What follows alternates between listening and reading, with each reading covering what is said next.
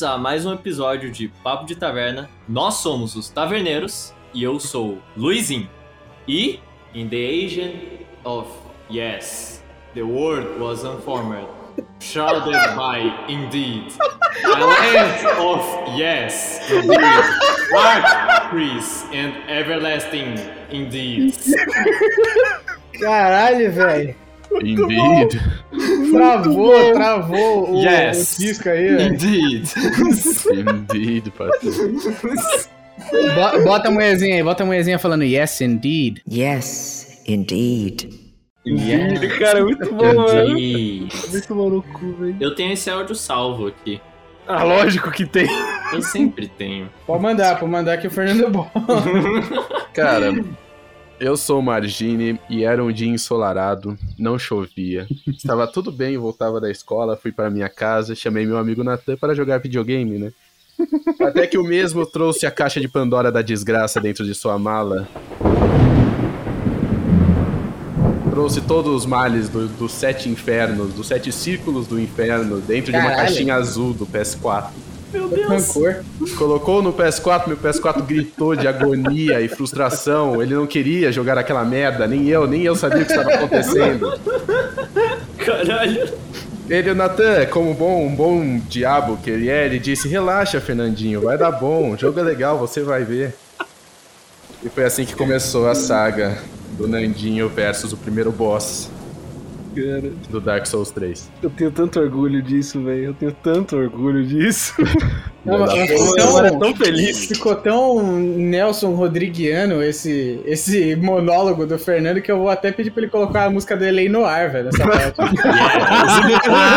ficou melancólica a parada. Caralho, Eu imaginei, imaginei o. Fernando olhando pela janela, chovendo, tudo em preto e branco, ele com um cigarro na mão, um malboro, É, ligado?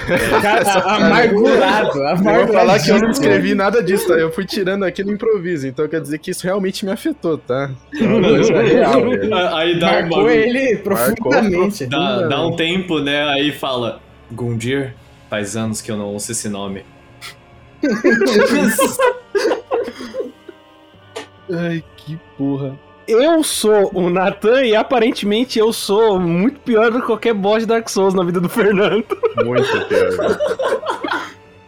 É, é, Caralho. foda, hein? Foda, hein?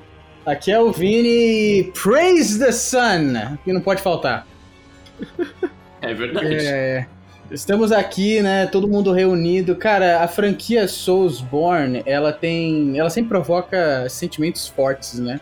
Em quem joga ela, seja positivo ou negativo, né? Acho que eu, eu nunca conheci alguém que teve contato com essa franquia e não fosse caralho, eu odeio, nunca mais quero jogar um negócio desse, ou nossa, melhor jogo de todos os tempos, tá ligado? É, verdade. 100% 880 essa, essa franquia e para desespero do Fernando, a gente vai passar algumas horas falando sobre ela aqui. Essa franquia que divide muitas pessoas e que é o sonho molhado de vários jornalistas. Essa franquia é a Dark Souls, é o Dark Souls das franquias de jogos? Mano, é o Dark eu Souls. acho que sim, né? sensacional. Eu acho- paradoxo, velho. Mano, é legal É. que as matérias de games sobre Dark Souls são o Dark Souls das matérias de games. Caralho, é verdade. É, é difícil de ler, né? É difícil de ler até o final. É difícil. Você não aguenta, você não suporta. Os players de Dark Souls são tipo os fumantes, tá ligado? Eles sabem que aquela merda tá matando eles, que é uma bosta, que irrita, que é um horrível. Mas eles É. adoram, velho. Eles adoram e não faz sentido, tipo. Mas fala aí, quem já morreu de cigarro? Gente morre de câncer, de parada Caralho. cardíaca, Mano, entendeu? com certeza alguém já morreu por causa de Dark Souls. Só que não é do nosso. Alguém já morreu por causa de Dark certeza, Souls, cara. Algum Florida Man, sei lá, ficou puto e se jogou do. Tá ligado? Caralho. É, então, nós vamos falar de Dark Souls hoje, da franquia Souls, né? Incluindo Demon Souls, Sekiro, Bloodborne e o que vem por aí, nosso querido Elden Ring, que nem chegou, mas já, já considero pra caralho. Bora que bora, bora que bora. Gote, gote, gote.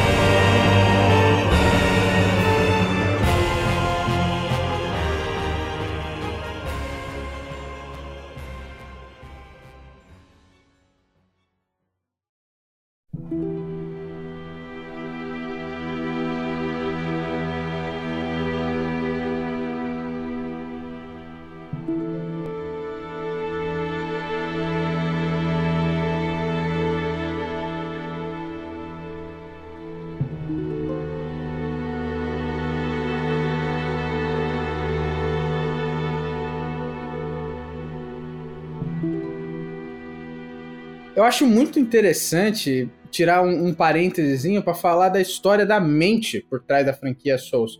Porque, ao contrário do, do Hideo Kojima, né, que é outro cara muito excêntrico, né, e, e responsável pela franquia Metal Gear, o Hidetaka Miyazaki só começou a trabalhar com game depois de muito velho, velho. Depois de, assim, adultão já. Caralho. É, ele, ele, ele, É. cresceu no, ele cresceu naquela cidade interiorana de Shi- Shizuoka, né? Shizuoka, perdão, no Japão. Ele era de uma. Isso aí, isso aí. DJ? DJ. Judoca. Ele era, ele era de uma família muito pobre, então ele não tinha videogame em casa, sabe? O, o que ele tinha de, de entretenimento pra passar o tempo era leitura na, na biblioteca do bairro dele, sabe? Ele emprestava muito, ele ganhava muitos livros emprestados também. E ele não podia jogar videogame quando ele começou, a família dele começou a ter uma condição assim. A família dele só permitiu que ele jogasse videogame depois que ele entrou na faculdade.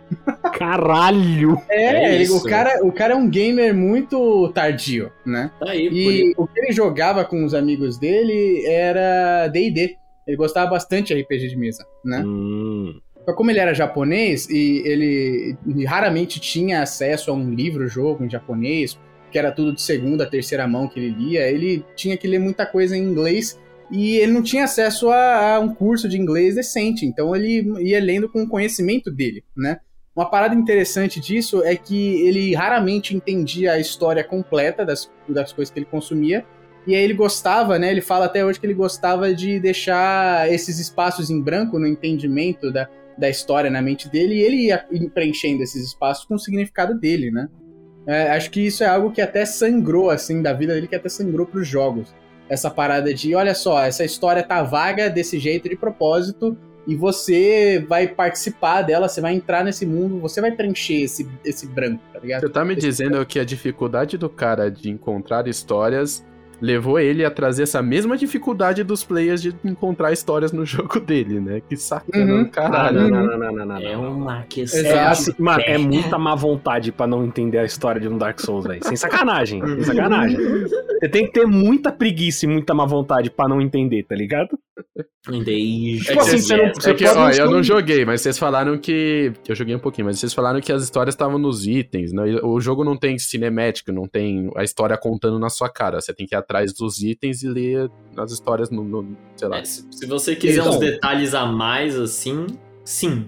Uhum. É, assim, tipo, você consegue entender a história do jogo só jogando mesmo, porque não tem cinemática e tem pouco diálogo, É. mas o cenário conta a história, o nome das paradas conta a história, tá ligado? Uhum. E, tipo, ler o item é pra você real sacar, assim, as minúcias das paradas que estão rolando, tá ligado? É, Exatamente. Uhum. Até E isso, porque... isso chega num nível que, tipo, no- na Maneiro, DLC né? do Bloodborne, tem um NPC que literalmente conta pra você, sei lá, 80% da história da DLC, tá ligado? É só Uhum. você, tipo, escutar o que ele tá falando e interpretar. Uhum. Isso, Até isso é porque interessante, o- né? Porque eu, eu, eu não gosto de jogo que é muito. Sabe? Na sua é que- cara, né? É, na sua cara. É bom que o, o player ele tem que ir atrás e ter um entendimento. né? Ele não, não ter tudo mastigadinho pra ele é uma parada legal. Uhum. É, O Miyazaki é tem isso da vida pessoal dele, mas ele também coloca isso muito no game, da- do cenário de contar uma história, do mundo, né? Através da vibe de contar uma história. Ele pegou do primeiro jogo que ele realmente ficou fissurado, foi o jogo que fez ele, já com quase 30 anos na cara, mudar de profissão. Ele trabalhava como gerente de contas na Oracle, aquela empresa de serviço de hardware, tá ligado? De software, Uhum, né? uhum. Cara, E ele, ele largou a Oracle pra tentar trabalhar com games, porque depois que ele jogou Ico no PlayStation 1. Hum, E o Ico do Fumito Ueda, assim como Shadow of the Colossus, assim como todos os jogos do Fumito Ueda, é um jogo que se passa. O mundo do jogo é uma ruína, sabe? Aconteceu milênios de história, séculos de história antes da história do jogo, tá ligado? E aí você vê essa história refletida nos cenários. Os cenários estão aos pedaços. Aconteceu uma grande batalha em alguns dos cenários e você tá navegando pela ruína dessa grande batalha. Isso é uma coisa que é chupado do Ico, assim, e na série Souls. Então você vê que o Miyazaki ele tem um tremendo respeito pelo trabalho do Fumito Ueda e ele tenta meio que emular isso, né? no- na série Souls. Até porque a série Souls foi onde ele conseguiu começar a, a ter liberdade criativa. Porque como ele, ele saiu, né? Da, da profissão dele. Ele tinha feito, tipo, ciências sociais, cara. Um cara não, Nossa. não tinha background de game designer de porra nenhuma. Então ele, ele pulou na prim- no primeiro estúdio que queria aceitar ele, que foi a From Software, e trabalhou em dois jogos daquela franquia de jogos de Mecha Armored Core, tá ligado? Porra, era muito bom. É bom, é bom. Mano, eu É. não faço ideia de que porra é essa, bom, cara. Armored Core eu joguei alguns no Play 2. Uhum. Armored Core que inclusive não teve mais nenhum jogo. Acho que o último jogo foi lá pra 2008, 2009, assim. É, É uma, boa, é uma boa franquia de jogo de mecha. É bem antigo. Os, os mais novos, assim, você consegue encontrar realmente. Eu tava vendo diversas ISOs pra Play 2. Uhum. Você uhum. acha? De novos. E aí, meu, só com, tipo, mais de 30 anos, assim, quase 35 anos, apareceu a primeira grande oportunidade dentro da From Software que eles queriam fazer um action RPG, né? Dizia-se que queria, eles queriam lançar para uma nova geração aquela franquia antiga deles, já extinta, da From Software, chamada Kingsfield, né? Que era um jogo de RPG, de dungeon crawl, em primeira pessoa. Era tipo Caralho. um Doom, só que com Nossa. espada e magia, tá ligado? Uhum. E, e tá. um sistema de gameplay assim mais, mais travadão, mais truncado. O último Kingsfield que teve, acho que era Kingsfield The Forgotten City para PlayStation 2. Eles queriam reviver essa franquia Kingsfield e ninguém tava dando bola pro projeto jogo, tá ligado? Aí o Miyazaki virou e falou: "Ah, cara, esse projeto já vai ser um fracasso. Então eu tenho liberdade pra trabalhar com o que eu quiser, porque, velho, se o jogo fracassar, ele já ia fracassar de qualquer jeito, tá ligado? Aí ele pegou e, e assumiu esse projeto e virou o Demon Souls, né? Lançado em, se não me engano, 2008, 2009, Demon Souls. 2009. 2009. 2009. Interessante que o jogo, ele, ele é, era quase experimental pra época, né? O sistema de combate é, era muito bizarro, era, era meio que, que é action RPG, meio que, sabe, é, um hack and slashzinho. A galera não conseguiu entender muito esse, esse sistema de combate. Era realmente, se for olhar os Kingsfield antigos, era realmente uma, uma projeção do Kingsfield em terceira pessoa, tá ligado? Bem, bem lento, assim, bem tático. E você tendo que premeditar vários, vários movimentos seus. Se você for cercado por vários inimigos, a chance de você morrer é altíssima, tá ligado? O Kingsfield, ele dava esse sentimento de tirar um pouco do, do poder do jogador, deixar ele numa situação mais tensa, mais de, de sobrevivência, de botar ele mais no nível dos inimigos. Geralmente o, o protagonista, ele é sempre fodão, né? principalmente no ocidente, né? O protagonista, ele é sempre fodão, ele tá além dos inimigos. É, No, no Kingsfield, não, você tá no mesmo nível que os caras e o que te diferencia é, é o teu domínio do, do- da estratégia, do campo de batalha, né? E o Demon Souls, por ser tão diferente e tão experimental, não vendeu bem no começo. Teve um primeiro mês bem fraco. Mas a galera foi divulgando no boca a boca, a galera que ia zerando, e o jogo foi se recuperando nas vendas. Até que em 2010 o Miyazaki conseguiu, com a From Software, a chance de lançar ele no ocidente. E aí o jogo estourou mesmo. Vendeu no mundo inteiro, se tornou um dos greatest hits do PlayStation, né? PlayStation 3. E aí sim deu cacife pro cara pra fazer o, o Dark Souls 1, né? Acho muito da hora essa história. Porque, tipo, Obrigado. mano, uma, uma história de superação, velho. O maluco. Glória. O, o maluco Não é, não trabalhava com videogame, ficou apaixonado quando viu o Ico, entrou por amor, porque ele queria fazer uma parada daquele naipe, tá ligado? E conseguiu, velho. Acho isso muito da hora. Foda. É, o Ico é Foda foda. Ico é um puta jogo, jogo bom. É, é o, é o meu produtor do, do, do Shadow. Shadow of the Colossus. Colossus. É, pô, Aham. Só jogão. Mesmo mesma mente por trás, é o Fumito Ueda. Só jogão. Só, mano, coisa boa aí, tá ligado? Conceitual. E aí veio, veio essa delícia desse, dessa série aí. Ai, meu. Mas, Nossa. mas vamos, vamos falar um negócio. Quem jogou o Demon Souls aqui, velho? Eu joguei um pouco com um amigo que tinha PlayStation 3 na época, mas como eu não tive o console, eu joguei bem pouco, Hum. assim. Uhum. E Eu você vou- vai jogar no PlayStation 5, né? Então, pois é, eu tô Eu esperando meu PS5 chegar, vai fazer um mês e meio. e eu tô com o jogo parado, tem um mês já, tá eu ligado? vou jogar na casa do Nathan. True, legit. Legit. Vamos, vamos, vamos jogar, vamos jogar.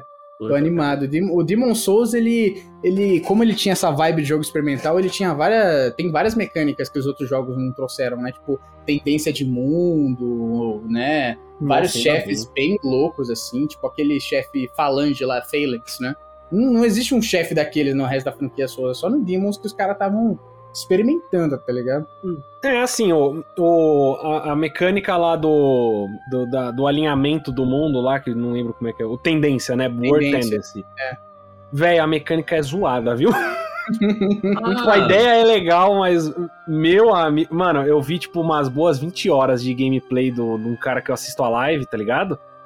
E, mano do céu, véi. Chega um ponto do jogo, tipo, você tem que grindar as tendências do mundo pra pegar uns itens, umas paradas específicas que só tem em relação a isso. Sim. E é insuportável, velho. É muito bosta. Ô, ô, ô, Vini, esse Phalanx aí do Demon Souls, pelo que eu tô vendo, ele vira um mob no Dark Souls. Ele, é um mob vira- já ele- no Demon Souls. Tipo, Ah, ele é um mob já no Demon Souls? Tá. O Phalanx, ele é assim, ele é um, ele tem um centro dele, o núcleo, que é o em si o boss, só que ele é cercado pelas por essas blobs com escudo e lança que são mobs normais, tá ligado? Ah, Uhum. entendi. E Tá. por isso que é Phalanx, porque elas fazem essa formação de parede de escudos com lanças, é a falange, né?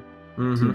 Mas tipo, o Demon Souls ele tem um boss que é muito foda, que é o, o Deus Dragão lá, o Dragon God, que, Dragon God. que tem um boss que é quase lembra o- esse boss no Dark Souls 3, que é aquele Ancient Wy- Wyvern, tá ligado? Uhum.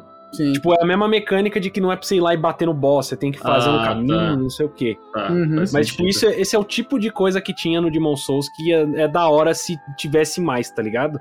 Esses boss que tem uma, tipo, uma gimmick, uma mecânicazinha, assim, e não é só, tipo, bater e rolar, tá ligado? Total, total. Eu acho engraçado que o, o jogo ele já te começa apresentando um chefezinho, né? Que no caso do Dark Souls 1 é o Asylum Demon, no Demon Souls é o Vanguard, que é bem parecido, né? Os dois boss, né? É o E aí, tipo- Popozão Demon no Dark É, Souls. popozão Demon no Dark Souls. E aí no Dark Souls 1, se você vence o Asylum Demon, bacana. Tipo, você tem que vencer ele pra prosseguir. E aí você chega até que de uma forma bem heróica no mapa, né? Aí no Demon Souls, se você vence o Vanguard, você continua eh, progredindo no cenário, você dá de cara com o Dragon God, o Dragon God dá uma porrada, um soco do Saitama, tá ligado? Você sai voando. É muito o seu bom, personagem literalmente ele raspa a cara no chão, assim, fica ah, queimando assim, a cara no chão e morre. É muito incrível, é muito incrível. É pra mesmo se mostrar você quem é que manda. É, se você morre pro Vanguard, o jogo continua. Isso eu, achei, eu acho muito da hora do Demon Souls. Você morre pro Vanguard, o jogo continua e você vai lá pro Nexus. Ou se você É. vence o Vanguard, você vai morrer de uma maneira mais humilhante ainda pro Dragon God. E aí o Sim, jogo é muito continua também, você vai pro Nexus. É muito É. incrível, velho.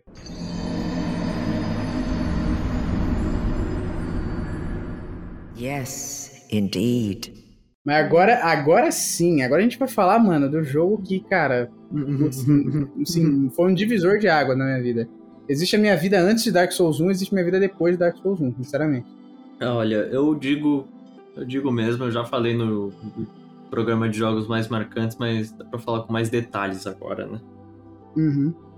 Cara, É marcante mesmo, é foda. é, é marcante, é marcante. É marcante. As açoitadas que eu tive nas costas desse jogo, velho. Nossa. Uhum. Nossa, Uhum. o que era. O que era dormir pensando em Sim Fortress, tá ligado? Nossa, Sense Fortress, puta que, pariu. A primeira é? vez que você passa por Sense Fortress, você, você- velho, é um, é um, é um momento, né, na sua vida. Você fala, caralho, eu passei. Mano, É, é. é muito boa a sensação. É uma coisa que acontece mais, é, mais pra frente no jogo, pra galera que não jogou. Mano, basicamente é o seguinte. Tu tá, tá jogando no mundo. Você tem que bater dois sinos. Dois sinos bate, uma fortaleza cheia de armadilha abre. Você vai na fortaleza cheia de armadilha. Pra você ir nessa fortaleza cheia- de armadilha, você tem que passar por uma Olimpíadas do Faustão mortal. E aí o que que acontece? Você chega no topo e tem que ir pra uma cidade. Aí nessa cidade você enfrenta o quê? Você enfrenta os deuses, entendeu? Você vai enfrentar É, os é, deuses. maratoma, maratoma, maratona com hematoma. É, louco, é loucura, loucura, loucura. Eu sonhava com essa bendita dessa fortaleza, porque, tipo, é basicamente pro segundo terço. Quando você passa daquilo lá, você já tá, você tá no segundo terço do jogo, tá ligado? Que aí é a Norlondo que, mano. Ai meu Deus do céu, velho. Eu nunca tive. Eu- você chega na fase com receio de chegar nos inimigos. Porque ah, a primeira coisa que você encontra em- numa cidade é o que? É uma escadaria para direita. E no fim dessa escadaria para direita abaixo, tem um maluco de 4 metros com um escudo de 8 te esperando. E isso dá medo. E é isso que é Dark Souls. A primeira vez que você joga Dark Souls, pra mim deu medo. Eu tinha medo, eu tinha receio de chegar pros caras. Você tá ligado aqueles, aqueles malucos introvertidos que tem medo de dar bom dia? É isso. Essa era a minha sensação. Souls. Medo de dar bom dia. Você chega, ah, bom dia. Não, não. Aí você toma um tapa na cara. Entendeu? Isso é Dark Souls 1. Uhum. Uhum. Eu acho que a principal reclamação do Dark Souls 1 é que não tem história, jogo sem história. Porra, você chega e é só porrada, é só pau, tá ligado? Não, é só. pau, pau. E e eu acho que isso tem muito a ver com a maneira que tanto o Hidetaka Miyazaki quanto o Eda fazem, jo fazem jogos, né? É, o, o Fumito Ueda e o, e o Miyazaki, eles já falaram várias vezes que eles fazem primeiro o gameplay, né, do jogo. Eles pensam primeiro como que vai ser o, o loop de gameplay, a dinâmica, tudo mais, todos os elementos, da- das nuances do gameplay e, e qual vibe, tá ligado? De que tipo de experiência a, a jogatina daquele jogo vai te passar pra só aí, depois de ter acertado essa vibe, eles escreverem o roteiro do jogo fazerem a história, tá ligado? Uhum. Não é tipo uma Ah, Naughty Dog gosto. que começa pela história, tá ligado? A Naughty Dog, ela, ela projeta a história depois do jogo. O, o, o Dark Souls começa pelo jogo, depois a história. Por isso que a experiência de estar jogando, de se sentir na pele daquele personagem, é bem mais importante do que qualquer cutscene, qualquer mensagem, apesar de você conseguir coletar isso. Eu acho que Dark Souls é uma história muito, muito feita para você sentida, ao invés de ouvida, de escutada, de assistida, sabe? É, é uma É. história que você sente, cara. Você sente na sua pele, assim. Eu acho que é, é muito mais sobre a vibe do que sobre do que sobre um, um momento, assim, um diálogo que vai te marcar pra sempre, um, um dilema moral. É tipo, você tem que sentir aquilo. A parada é você. Você vai sentir aquilo mais intensamente do que na maioria dos outros jogos, né? Fica mal. Sabe, o sentimento que É. eu tive com Dark Souls foi futilidade, tá ligado? Futilidade é um esforço meio fútil de tudo aquilo que a gente tá fazendo no jogo. Porque você tem aquela cutscene super da hora que, tipo, pra mim é, é tipo uma frase que eu, sei lá, ouviria, leria lendo uma parada tipo a Odisseia, tá ligado? Um poema épico, né? Que fala assim, no- e aí, então houve o fogo, né? E com o fogo veio a disparidade. Tipo, que fala bizarra, assim, é tão simples, mas tão amplo, tá ligado? Você tinha esse mundo estático, cheio de árvores que viviam pra sempre e dragões que eram meio mortos, meio vivos. É, acho interessante esse conceito dos dragões do mundo do Dark Souls, porque eles não são exatamente criaturas vivas, eles são meio que parte do mundo, e eles não estão nem vivos nem mortos, por isso que eles são everlasting, né? Porque como Uhum. eles nunca estão vivos, de fato, eles nunca podem morrer. Eu acho isso um conceito muito bacana. Eles eram tipo. O universo era, era tipo. A história do Big Bang, sabe? sabe? Ele era estático. Até que houve o fogo e aí começaram a criar forças separadas, né? Luz e trevas, né? Calor e frio e vida e morte, né? E Uhum. aí, e aí você teve essa, essa, essa raça, essas raças criadas, lords, deuses, humanos, né? E, e esse mundo, tipo, essa disparidade vai acabar um dia, né? É tipo o ciclo da vida, né? Então, você tá lutando pra tentar prolongar aquilo. É tipo o, Ragnarok, tá ligado? Na mitologia nórdica. Que existe sempre aquela lenda de que o, Ragnarok vai acontecer, o apocalipse vai acontecer. E a única coisa que os deuses, os, os, os Aesir podem fazer é atrasar o inevitável, tá ligado? Principalmente que eu zerei a primeira vez que eu fiz o final bom, né? De, de acender a chama, eu, eu senti que foi um esforço meio fútil, tá ligado? Uhum. Aquela luta toda pra quê? Pra continuar é, a era de, de luz e trevas, tá ligado? A, a era de luz vai acabar um, um dia ou outro. Por isso que, pra mim, o final certo é o final do Dark Lord, tá ligado? Eu sempre botei muito mais, mais banca nesse final. Achei, acho muito mais foda, que parece que você tá É. quebrando o ciclo, né? Quando eu zerei pela primeira vez, é o negócio. Primeiro que deu uma alegria do caralho, né?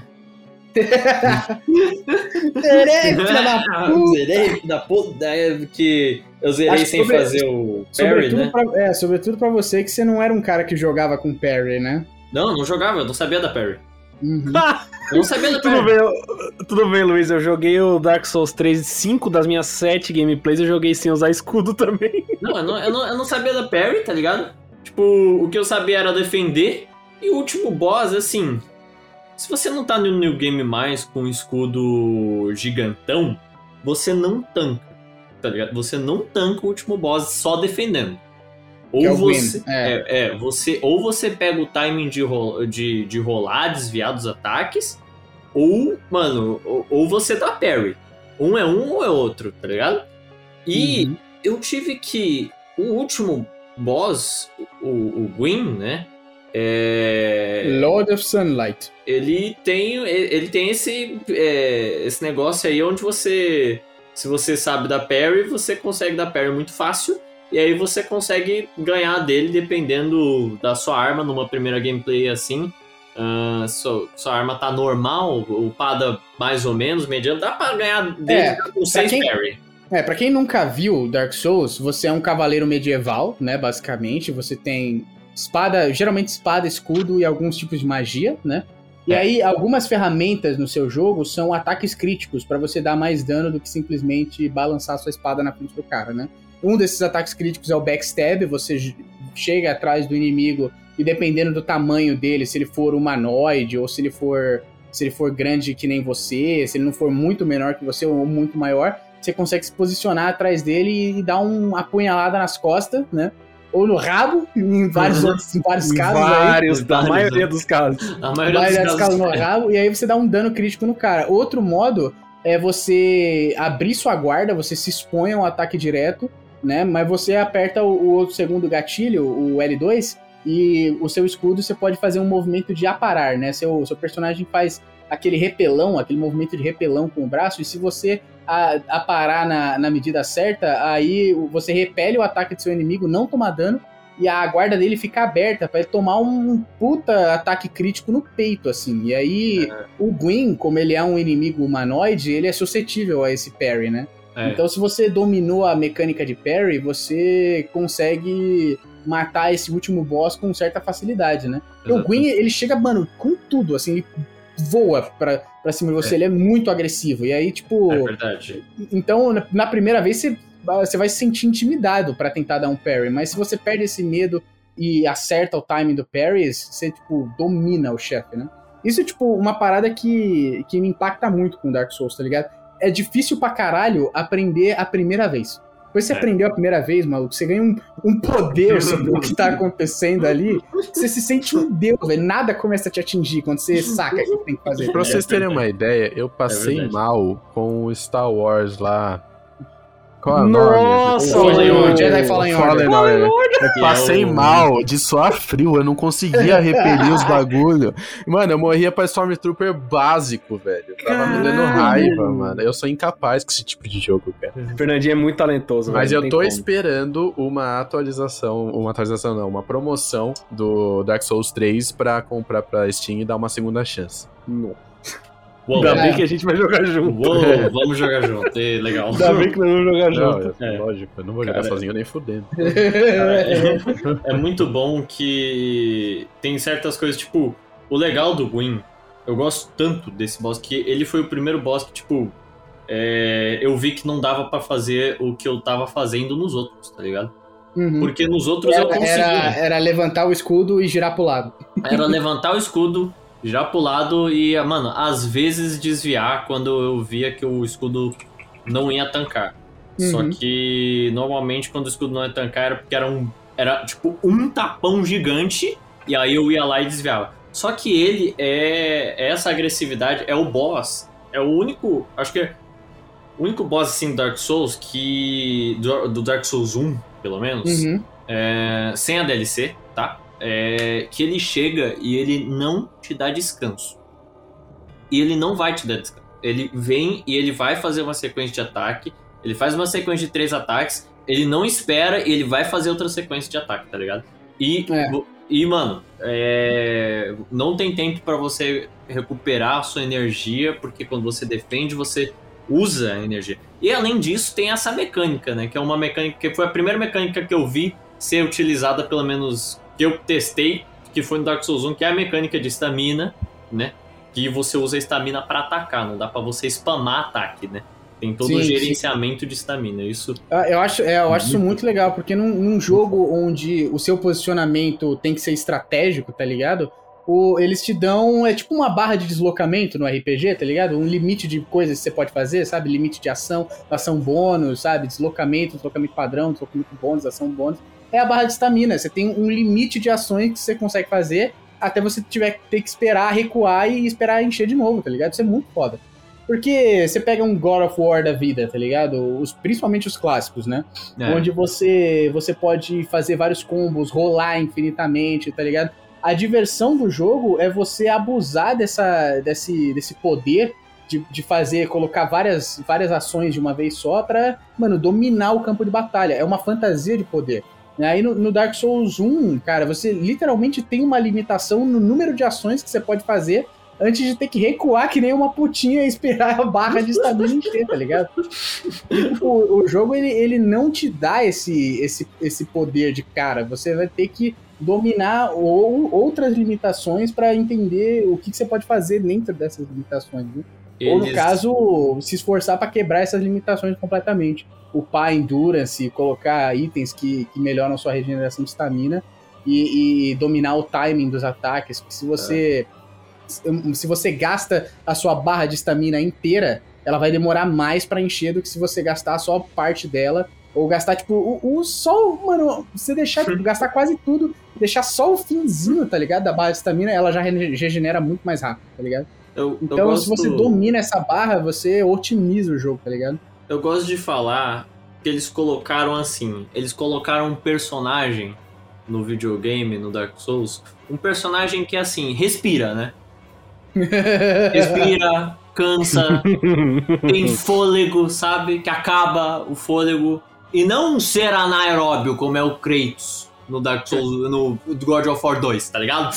Não, não é um ser que não respira. Não é um tem, ser massa, tem massa corporal, tem peso, É, né? Se, se você peso, colocar é. uma armadura muito pesada, você não vai conseguir correr direito. É um bagulho que dá uma- um, um toque de realismo. Não é um, não é um Kratos da vida. eu Não tô reclamando. Eu acho maneiro virar um ciclone no ar, assim. Que você Uhum. aperta, você aperta, você pula é, e R1 quadrado, tá ligado? Você ganha. Você vira a porra de uma Beyblade é, giratória no ar e você não tem. Mas ali você não tem pulmão.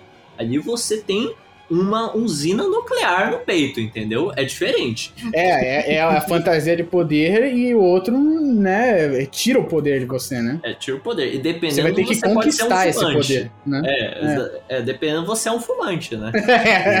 Se Você você é um tiver com uma armadura pesada, velho, vai ser difícil. Cara, se você começa como The Private lá, velho. Não, tem coisa que, se você não upa esse bagulho aí da estamina, do negócio da energia do personagem. Inclusive, in- inclusive, que filha da puta, né? Você pode começar a escolher como, como vários arquétipos de personagem, né? Porque o sistema é aquela porra de folha de Excel, tá ligado? De level up. Então, se você colocar Eu pontos gosto. em outros atributos, você pode começar com um personagem que é o cavaleiro, knight, mas você pode upar sua magia e, e foda-se, tá ligado?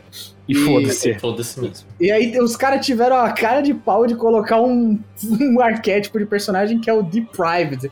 Que é tipo, o- você abre lá e tá sem talento nenhum, origem desconhecida. É muito incrível, velho. Private. O cara de- começa um mendigo pelado com uma tanga de, de pano velho, tá ligado? Uma no Tarzan, um tacape e aquele escudo de, que, de caixa de feira, tá ligado? Caixa escudo do de Capitão, maçã, pô. Capitão América Caixa de ma- Latina. Cara, é muito incrível, velho. escudinho de caixa de maçã. Imagina, você tá entrando num mundo cheio de mortos-vivos, monstros, demônios, deuses, e você vai com um tacape, uma caixa de maçã e uma tanga pra enfrentar eles. Isso é ser másculo, entendeu? Isso é ser É foda. a pele seca, que seu personagem é um zumbi seco, horrível, tá ligado? Eu acho, tão, Nossa, é. eu acho tão engraçado que o Dark Souls coloca uma musiquinha tão daorinha no começo, aí você pode customizar a aparência do seu personagem, que é feio.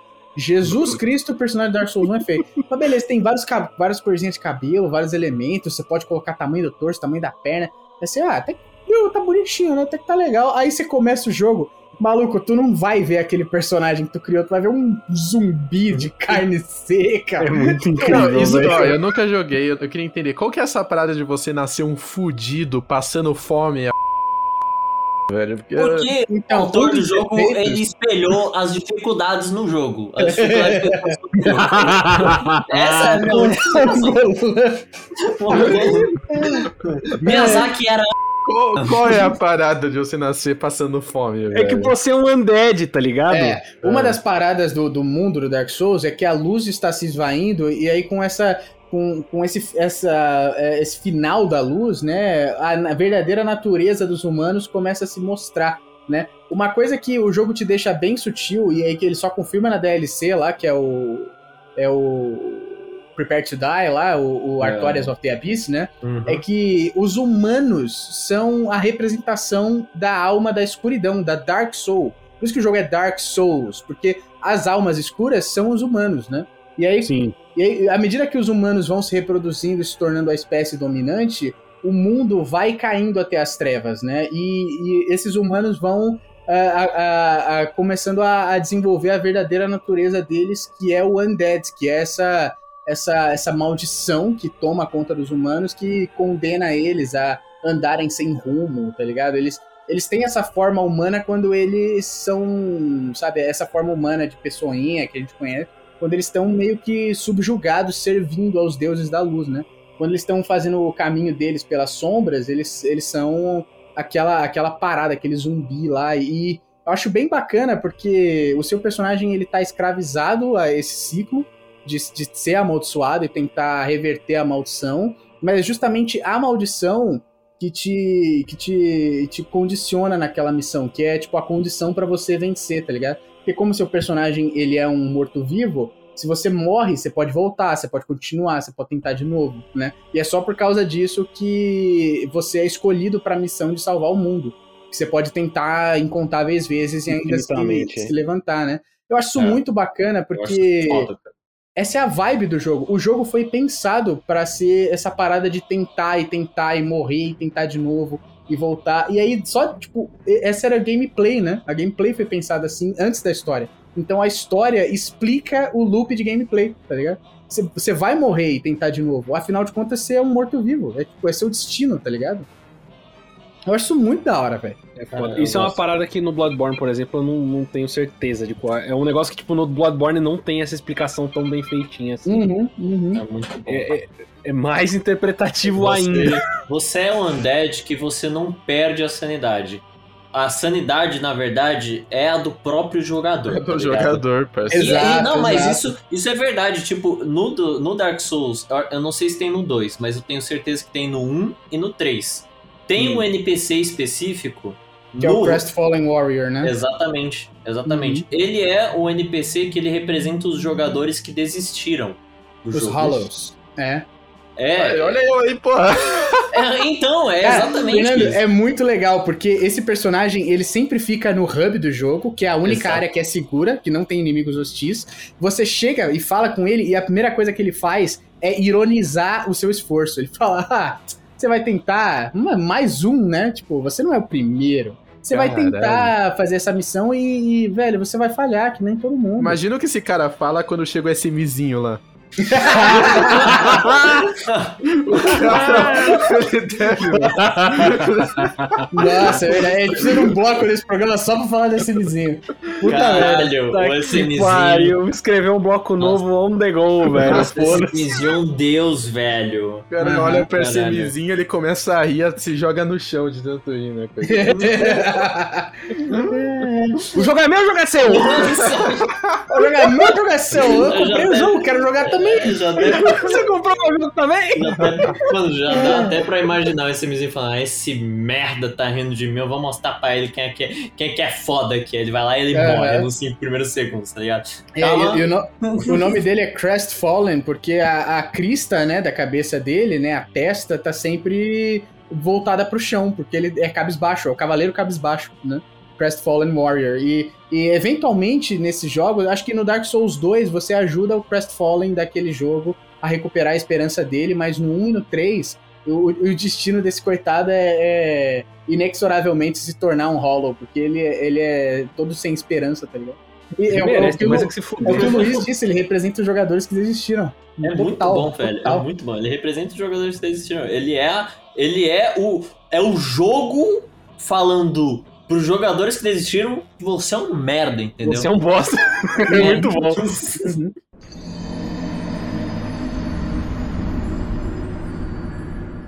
Yes, indeed. Mas, com- mas, tipo, falando, o jogo tentando te ensinar a respeitar o esforço de quem ainda tá tentando, cara. Isso isso muito da hora. Porque Dark Souls, a dificuldade de Dark Souls, né, que é o que colocou esse jogo no hall da fama dos jogos, né, é que é uma dificuldade justa, cara. Uma dificuldade que É. te ensina a viver, tá ligado? Porque, vou, vou citar aqui o, o grande Bob Ross, tá ligado? O, Uhum. o, o- Aquele cara que fazia eh, show, o programa educacional pintando, tá ligado? Uhum. Pintor, ele falava assim: então, enquanto você ainda está aprendendo, você não está perdendo. Entendeu? É. Porque o, o jogador que é o, o Hollow, né? O, o jogador que se tornou vazio é aquele cara que ficou frustrado com o jogo e desistiu de aprender. Porque se você morre e você tenta de novo, mas você, você não desistiu de vencer e você volta com um conhecimento de como aquele inimigo funciona, do que, que você tem que fazer, você volta com outra estratégia, você ainda tá aprendendo, você não perdeu, tá ligado? Exatamente. Isso é, É, mano, isso é é muito isso- importante pra qualquer coisa na sua vida. Enquanto você ainda estiver aprendendo com as suas derrotas, você não foi derrotado. O meu. É, o meu o meu fluido, assim, o meu, meu combustível para continuar jogando Dark Souls 1 é, foi entender a mecânica de. de currency, né, do jogo, a mecânica é- é- econômica do jogo. A Que é moeda, tipo- moeda, né? porra. a moeda do jogo, a alma, né? Que são as, almas. Que é Uhum. tipo, porra, a alma você usa pra tudo, você usa pra upar seu personagem. Aí eu falei, caralho, tá. Então quer dizer que com esforço eu consigo, com esforço e cautela, eu consigo juntar almas o suficiente pra, né, deixar o meu personagem mais forte. Aí uma hora, eu deixando o personagem mais forte, eu além de aprender o, o padrão dos inimigos, eu vou conseguir aprender, é, eu vou conseguir ficar mais forte, vai ficar mais fácil, né? Aham. Eu tava mais ou menos errado e mais ou menos certo. Porque não ficava Uhum. mais fácil. Mas é, o que eu colocava na minha cabeça é que, mesmo que eu morra uma vez, eu consigo ir lá e recuperar. E mesmo que eu morra duas vezes e perca as almas, eu consigo é, recuperar elas de novo com esforço, tá ligado? Então, nenhum É. progresso. Todo nível que eu colocava no meu personagem eu falava, caralho, isso daqui é um avanço, mesmo que eu não passasse daquela parte do jogo em, em algum momento. Isso é um avanço. E Uhum. uma coisa a mais que eu gostaria de falar, que é uma curiosidade muito legal, que é desse Crestfallen Warrior aí, do Dark Souls 1, é que a line de quest dele, ah, no momento em que você, no Dark Souls 1, você tem um objetivo principal que é bater dois. Você é, toca dois sinos, né? E aí Os você vai. despertar. É. Exatamente. E aí você Porque vai pra eles, uma outra litera- área. eles literalmente despertam o gigante que abre o portão do, de Sands Fortress. Por isso que são os Bells of Awakening. Exatamente. Você Mano. toca, você toca os dois. Inclusive, é, é super bacana, é um parênteses rápido aqui. Uhum. É super bacana quando você tá jogando a primeira, a primeira área do jogo, que se chama Undead Parish, né? A paróquia dos, dos mortos-vivos, né? Uhum. É, essa paróquia termina com a igreja, e a igreja tem o primeiro sino do despertar. E você escuta esse sino sendo tocado várias vezes enquanto você joga. Sabia que cada vez que você escuta o sino sendo tocado é um jogador que, que no save dele venceu as gárgulas e tocou o sino? Isso aí é Caralho! muito É, legal. é. Isso aí eu sabia, hora. é Uma muito vez que você aprende isso, você fala: caralho, tem um monte de gente jogando hoje. Hoje você já Uhum. ouviu o sino tocado Sim. várias vezes. Eu já ouvi muitas vezes. É, É muito da hora. E, e, tipo, e isso é outra coisa que é muito da hora no jogo, que é o, sistema de multiplayer, né? É Está tá verdade. inserido dentro da história. Existe uma justificativa dentro da história para o multiplayer acontecer. É muito, Sim. é muito Isso é bom. muito foda, isso é muito foda. Eu nunca vi nenhum outro jogo, um Mano, multiplayer é- tão, inte- tão integrado em rede do jogo assim. É, é um bagulho muito é, inovador em vários sentidos, né? Um negócio Aham, aham. muito legal. É, e vo- voltando pro Crestfallen Warrior, ele. Primeiro ele zoou você e ele fala: Olha, eu tentei bater aquele primeiro sino e eu não consegui, tá ligado? Eu duvido que você vai conseguir. Aí você vai lá, consegue, volta pra ele e ele fala: Caralho, ele. Caralho, tu bateu o primeiro sino, velho. Mas, porra, tu bateu o primeiro sino, com certeza você não vai bater o segundo, né? Aí ele, aí você vai lá, bate o segundo sino, e aí ele fala: caralho, se você conseguiu bater os dois sinos, quer dizer que eu consigo fazer alguma coisa. E aí ele tem um momento em que, se você segue nessa linha de quest é, e você fala com isso, com ele isso, né? Uhum. é, e você volta pra lá, ele não tá mais lá. Esse ele- é é. Ele foi tentar fazer alguma coisa, tá ligado? Então, Aham. tudo bem que o final dessa história não é muito bom, mas você inspirou o NPC que tava ali só pra te zoar, tá ligado? Que ele já tinha desistido, mas você inspirou ele a, A tentar fazer de algum- novo. a tentar de novo fazer alguma coisa. Tudo Foda. bem, é, tudo bem que dá merda e É, ele, ele é, vira um merda. hollow na, na próxima área do jogo, que é o, é o New London Ruins, né? É, ele, ele, ele fica maluco e ele vira um, um, um bicho, ele perde a sanidade total e ele fica agressivo contigo e quer te matar. Uhum. É isso. É, é, é trágico. É, É, é- é é trágico. trágico. É Mas, trágico. mas, Cara, eu- mas eu essa é a vibe do jogo, é a futilidade desse esforço, tá ligado? Tipo, vai lá, vamos lá, vamos se esforçar, vamos fazer, vamos fazer acontecer, vamos mudar o destino do mundo e dá errado, tá ligado? Aí É foda. merda. É foda porque eu, eu não me lembro de uma side quest em todos os Dark Souls que eu joguei que tem um final, assim, minimamente positivo, tá ligado? É, ah, é, é, é só. É, é, é só É só tragédia, É só, só tragédia. Considerando que o, É o que eu mais joguei foi o Bloodborne, velho. No Bloodborne é. a- Não, não tem positividade no Bloodborne, velho. Não existe. Cara, Não tem alegria, não tem felicidade, é só desgraça. Até quando Pra você mim, faz é- certa a quest do É. Soler, que é um baita É. NPC, é, até quando você faz Não. certo o bagulho, o bagulho é triste no fim, tá ligado? É, é. E quando O dá errado Soler- é pior ainda. É o Soler, inclusive, que é o, o personagem mais feel good da franquia, tá ligado? Você chega depois que você mata o Taurus Demon, né? O, o segundo chefe.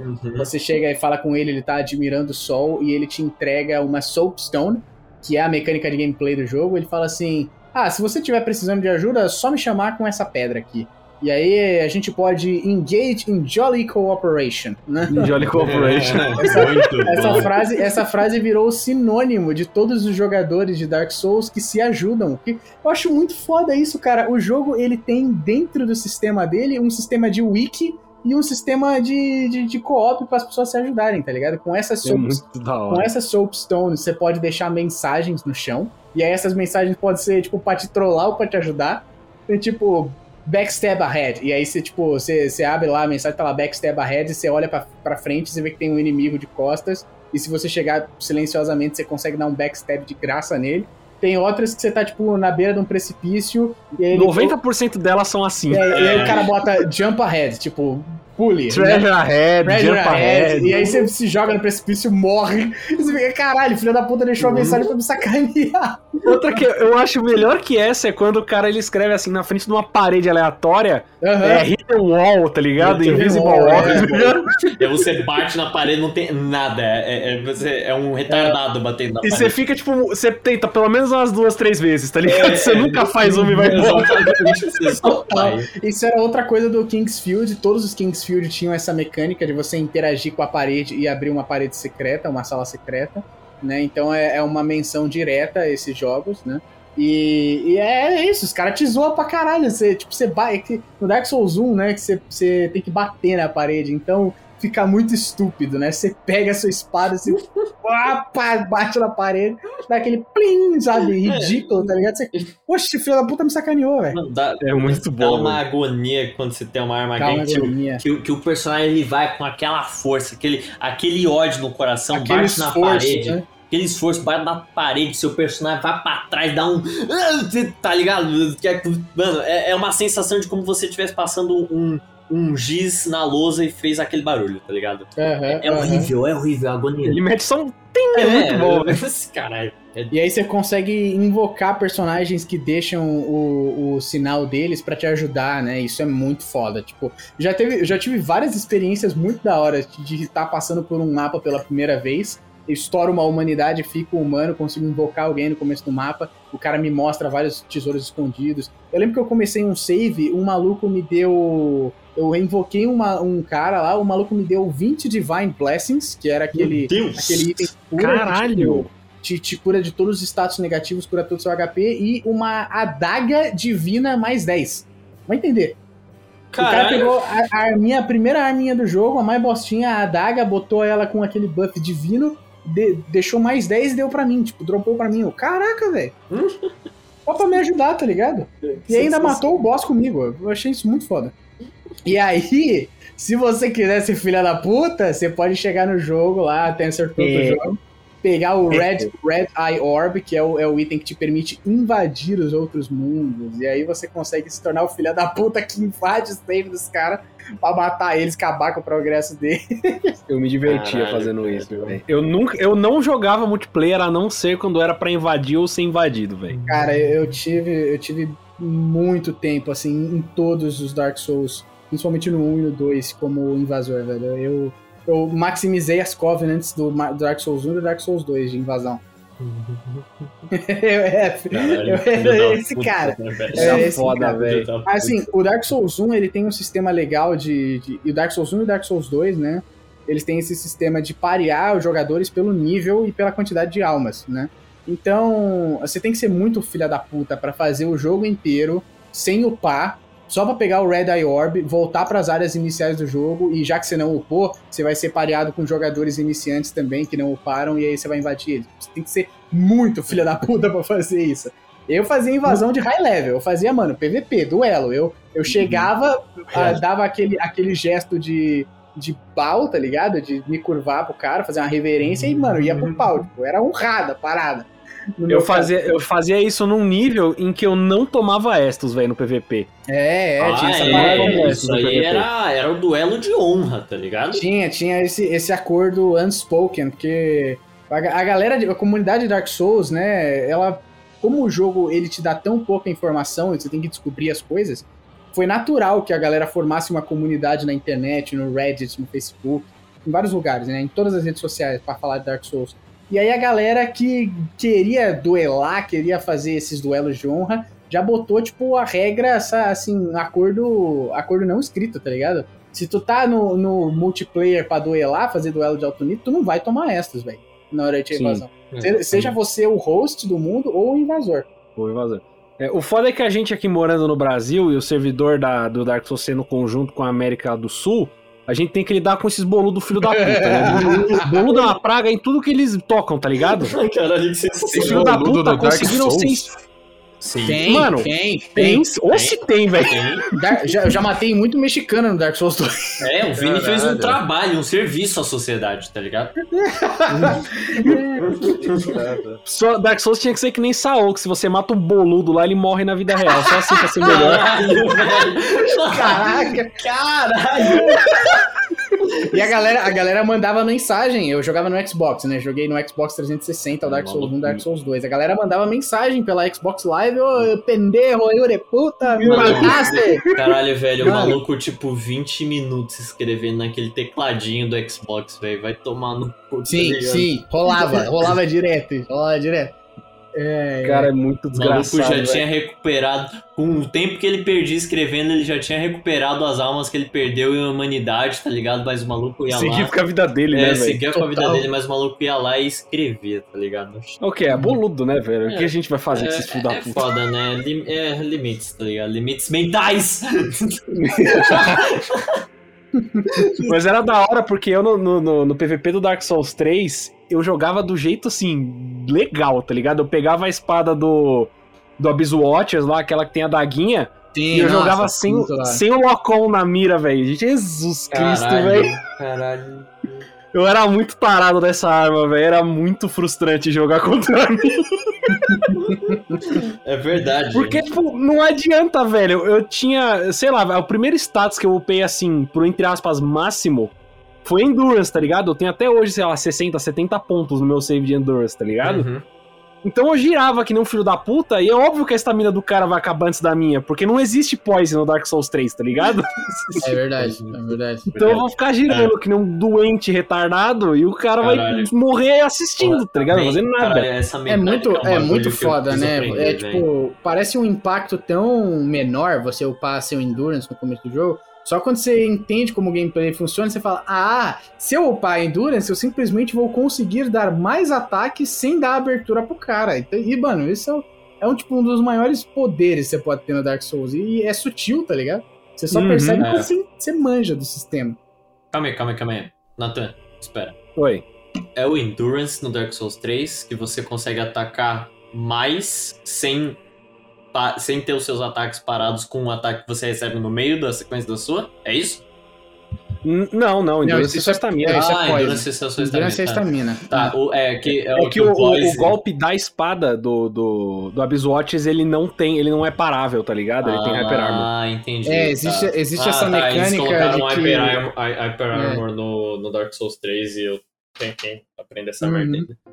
Que o dilema do gameplay é, tipo, o seu, o seu inimigo tem uma arma muito grande e aí a animação do ataque dele é uma animação demorada, né? Não é uma animação rápida. Então, você deveria ter uma janela de oportunidade pra atacar o cara com uma arma mais rápida que a dele no meio da animação dele, pra você impedir o ataque, né? O que é uma coisa que até faz sentido, tá ligado? Na, na vida real, assim. Se o maluco tá com uma Sim. arma gigante, ele vai ter que fazer uma abertura pra tentar te atacar, e é nessa abertura que você vai, mano, dar um- um- uma finta, um contra-ataque seu. Só que no Dark Souls ah, existem algumas armas que você pode até atacar o cara, Hum. mas a animação dele não vai parar. Ele pode até tomar dano, mas ele vai continuar o movimento do ataque, e aí pode te destruir, velho. Isso chega a ser meio frustrante, é, É. mas é, o- é o. É tipo. É o preço que se paga. É uma esgrima, Exatamente. tá ligado? De, de É. posicionamento, assim. É. é- é- a, primeira, a primeira coisa que vem na minha mente a, a tentar comparar os- o combate de Dark Souls com qualquer outra coisa é esgrima, né? Onde, tipo, tudo se resolve na distância entre você e o seu inimigo e como você vai. Você vai vencer essa distância, você vai se aproximar dele e quão rápido você consegue atacar sem ele conseguir contra-atacar, né? É verdade. É um, um xadrez mental, cara. por jogar isso-. A não ser que você jogue de katana. Nossa, É, você a joga katana, é, katana. é, easy mode. Você avança é. pra caralho, você dá aquele, aquele passinho da katana e um ataque rápido pra porra. É, que, foi o, que foi o próximo passo, foi a evolução da espada do, do É, Abyss é. A kataninha, a. Cara, a katana do Dark Souls 3, ela tem o frame de parry mais imbecil do jogo, velho. Quase 100% do, do, do movimento é frame de parry, velho. essa merda, vai tomar no cu. Você tem, tipo assim, uns bons um segundo e meio, dois segundos de, de frame parry no começo do jogo, tá ligado? É muito imbecil. Caralho, velho. Eu, eu gosto muito das bom. armas grandes, usar armas grandes no- e pesadas no Dark Souls, porque eu gosto da matemática envolvida, tá ligado? É a matemática do cara vir pra cima de você, você começar a atacar antes do cara que tá na sua range, você calcular o tempo de demora do seu ataque pra você pegar em cheio no maluco, tá ligado? É tipo, é tipo beisebol, entendeu? Caralho. É, é tipo bem isso, beisebol, é, é bem muito isso. bom. O cara tá indo. O, o- inimigo é a bola indo atrás de você. Exato. E, aí- e você tem que calcular a velocidade da bola e quando você tem que começar o movimento, né? Pra É, que acertar. É bem isso, é antes. bem isso. Tem que começar antes pro cara Bem. vir na hora e o seu ataque estiver lá já no, já no meio e o cara estiver no range, entendeu? Eu gosto muito disso. Por isso que eu gosto de arma pesada. Porque tem É. todo. Mano, você não pode sair atacando qualquer coisa, tá ligado? Sim. Tipo, você não pode. É, Não é Skyrim, que você simplesmente balança a espada É. na frente do cara e seja o que Deus quiser. Exatamente. Tipo, Dark Souls já você já não consegue fazer isso direito. Só que você tem ah, menos punição quando você tá com uma arma mais rápida, tá ligado? Uhum, Eu uhum. gosto dessa punição. Além do jogo ser punitivo, eu gosto dessa punição maior de você ter uma arma difícil de manusear, entendeu? É. Isso eu acho massa. Essa, é essa é a parada do jogo, velho. Você, o jogo, ele, cara, ele tem uns momentos de frustração mais frustrantes, mas as vitórias mais saborosas. Porque é isso, tipo, o jogo te ensina que, velho, sem dor não existe glória, sem frustração não existe conquista. Sem o You Died, não existe o Victory Achieved, tá ligado? Exatamente. Essa que é a parada, velho. Você, mano, você tem que, você tem que aprender a, a perseverar através da derrota, através da frustração, que quando você vencer, velho, vai ser uma das melhores, mano, sensações do mundo, velho. E eu acho que, tipo, essa minúcia, sabe? Esse, esse poder que você tem de simplesmente aprender o, o, o combate, tipo, é um poder que vem do, do seu conhecimento e do seu controle daquele sistema, não de, de quantas horas você botou pra fazer a build mais fodida, tipo, a build é boa, mas, tipo, você pega um, um jogador que acabou de começar a jogar e você dá um personagem fudidaço pra ele com vários itens, mas ele não sabe jogar, e você dá um personagem nível 1 pra um maluco que sabe jogar, sabe dar parry, sabe dar backstab, sabe se posicionar. Mano, o, o cara que nível. O, o jogador experiente com boneco de nível 1 vai até suar um pouquinho, mas ele sempre vai ganhar, tá ligado? É verdade. Do, do cara, do cara fudidão, que, do cara com um personagem fudidão, mas que não tem experiência, tá ligado?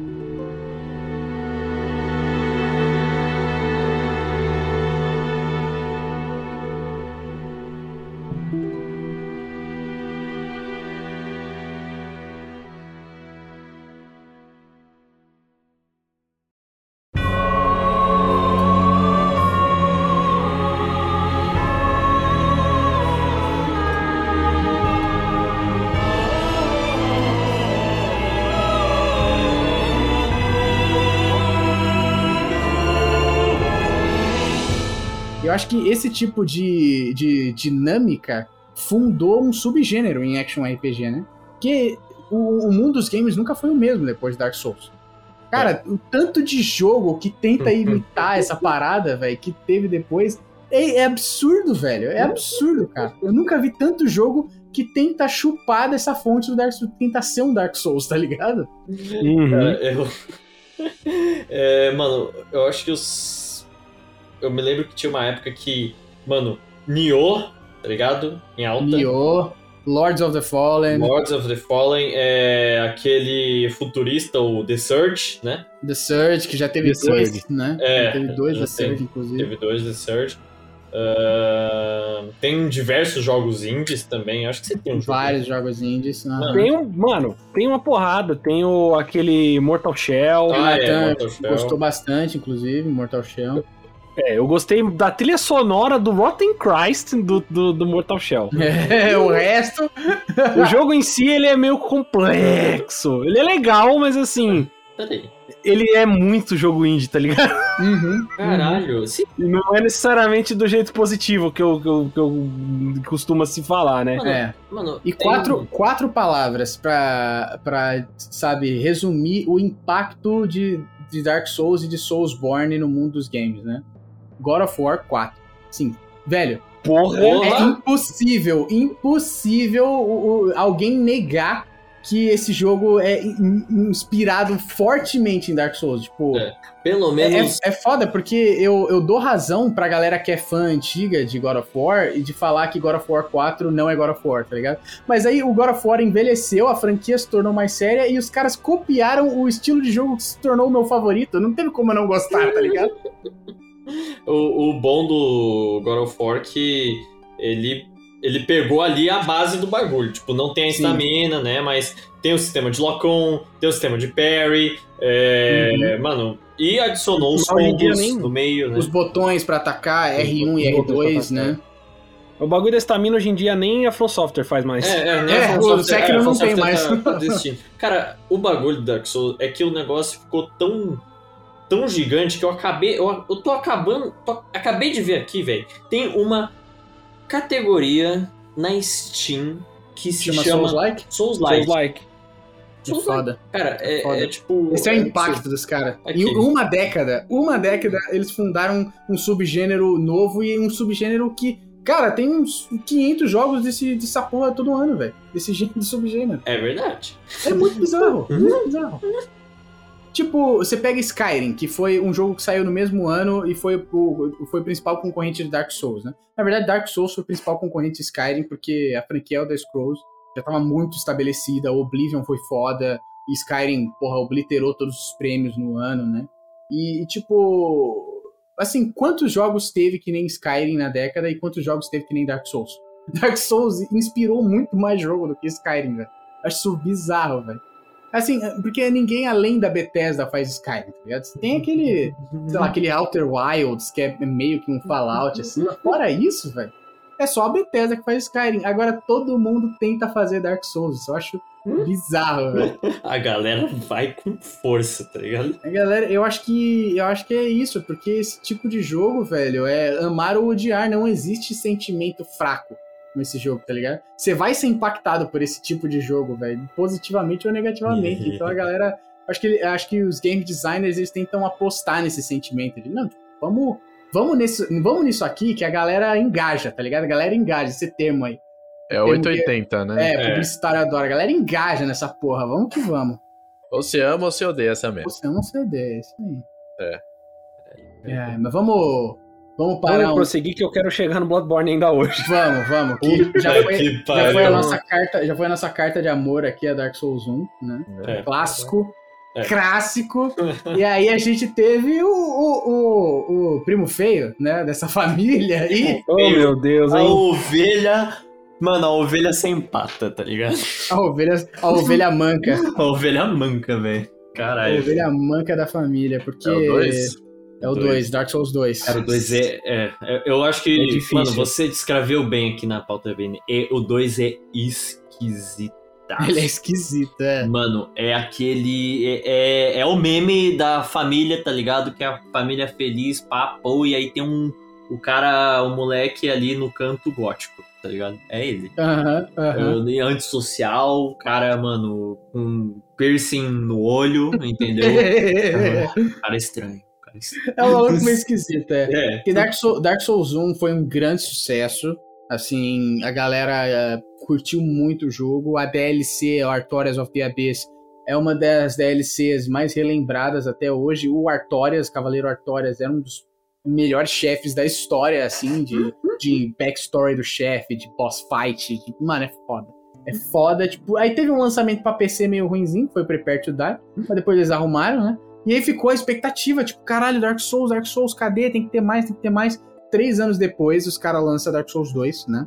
E nessa época, o Miyazaki já tava trabalhando no Bloodborne, então ele tirou boa parte do time que fez Dark Souls 1 e para fazer o Bloodborne e, e deixou um, um meio que time B da From Software para fazer o Dark Souls 2, né? E aí culpam esse time B por, por, por todas as diferenças e teoricamente Dark Souls 2 seria um jogo pior por causa disso, né?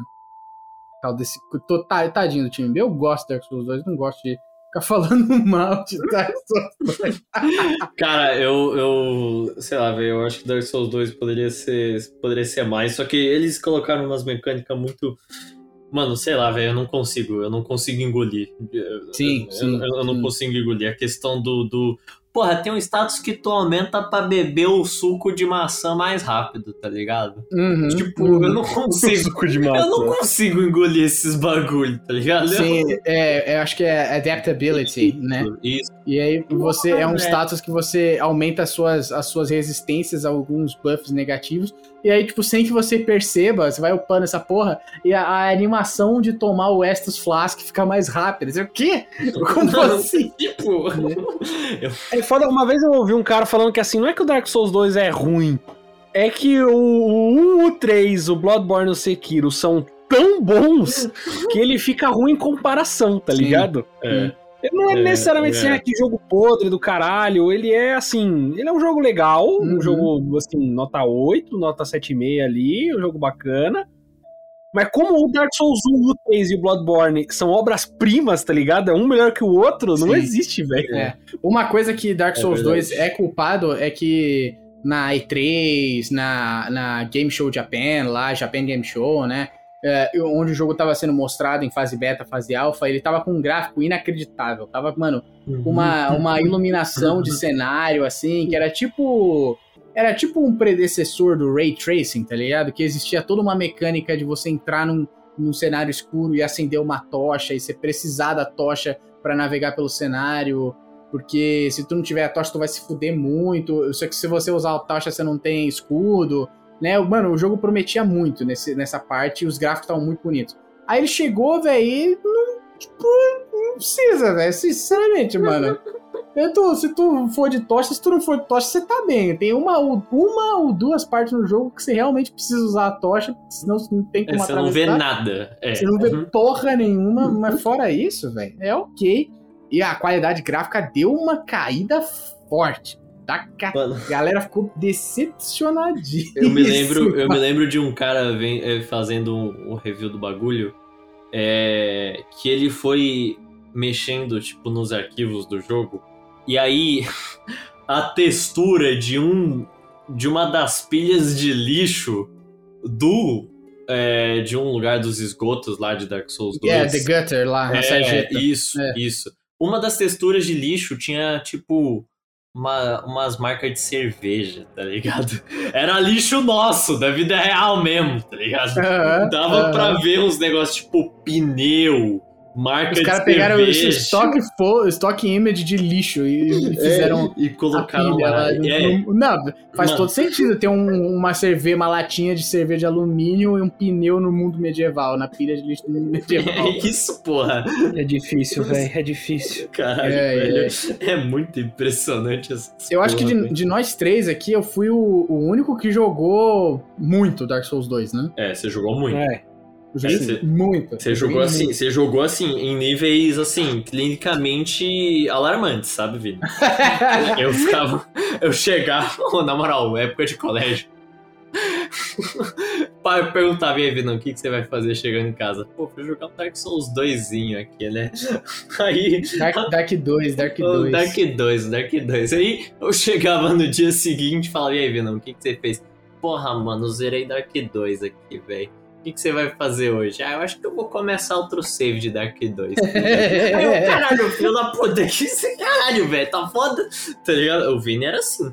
O Vini É, existia, existia cada build que você podia fazer, velho. Tinha um- umas magias, que são as magias negras lá, o Hex, né? Que são os sortilégios que eles traduziram para português. E, mano, existia cada Hex bizarro, porque o Hex, ele, ele funcionava no seu atributo de fé e de inteligência, porque para você usar os milagres, que eram as magias divinas, você precisava upar a sua fé, seu atributo de fé. Se você usava as magias normais, você tinha que upar o atributo de inteligência o Rex você tinha que upar os dois. E tinha um Rex que é um Rex que consumia 80% de todas as suas almas pra mandar um blast de magia que, que, tipo, aumentava com as suas almas o dano, tá ligado? Então eu fazia um grind de alma, de juntar 90 mil almas, começava um PVP e mandava essa porra em cima do cara.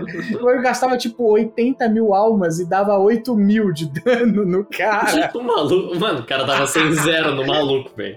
Com uma É. magia.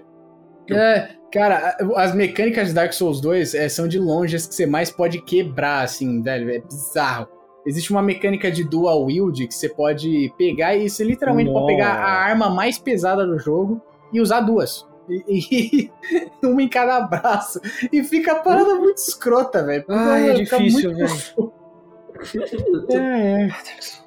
É, mas aqui. Quê, Eu vou velho? falar do, pra Souls 2 mim o que eu, eu vou falar pra mim o que são os dois únicos méritos de Dark Souls 2, se você for comparar com o resto da série, né?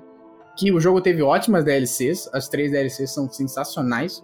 É, as coroas dos reis caídos lá, mano. Tem, tem várias DLCs que exploram até uns conceitos bem legais. Tem a coroa do rei de Marfim lá, do Ivory King, que você vai tendo que libertar vários guerreiros durante o mapa, vários cavaleiros, assim. E aí, quando você pula no, no, na- no posto da batalha final do chefe, todos os cavaleiros que você libertou vêm te ajudar. E aí vira uma puta batalha campal, você contra o chefe, contra os cavaleiros que estão protegendo o chefe e os seus cavaleiros do seu lado. Vai ficar uma putaria, todo mundo se batendo, fica bem da hora.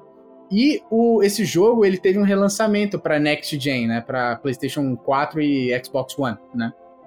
Que ele foi lançado na geração Scholar of the 360. Era Scholar of the First Sin, que reunia todos os conteúdos do jogo, era a versão completaça, vinha com todas as DLCs e com gráficos melhorados. E aí o jogo tava bem mais parecido com a parada que eles estavam prometendo. E, velho, eu tive um puta choque quando eu joguei Scholar of the First Sin, porque como eu tinha no Xbox, eu peguei por, tipo, 20 reais pro Xbox One, tá ligado? Do 360 pro One. E eu achava que eu era bom nesse jogo, tá ligado? Eu achava que, velho, eu conseguia jogar na boa, tinha memorizado os padrões, todos os inimigos. Cara, não é que eu era bom no jogo, eu simplesmente decorei, tá ligado? Porque o Scholar of the First Sin, ele tem um mérito que nenhum outro jogo da série Souls teve, que eu comecei um jogo, botei lá, coloquei lá, comecei a fazer tudo, e desde o primeiro save, tava tudo trocado. Todos os inimigos estavam em lugares diferentes. Tinha inimigo onde não tinha antes. Tinha uma das primeiras áreas do jogo que eu gostava de fazer pra conseguir umas almas fáceis, que se chamava Hades Tower of Flame, tá ligado?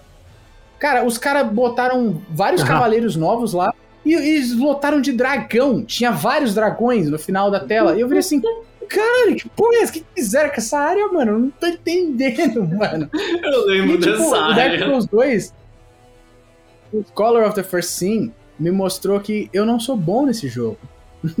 Conheça o seu lugar, seu lixo. Você só decorou os inimigos. Eu, eu troquei os inimigos aqui e você tá, mano, tomando no cu pra aprender de novo. É, porque assim, o Dark Souls, ele meio que perde essa mágica do desafio, de tudo mais, quando você zera pela primeira vez. Depois que você zera pela primeira vez, o jogo, pra mim, ele virou uma experiência quase relaxante, tá ligado? Você dominou o sistema, você sabe como os caras funcionam. Você chega e você vai plau, plau, plau, mano, matando todo mundo que nem um ninja, tá ligado?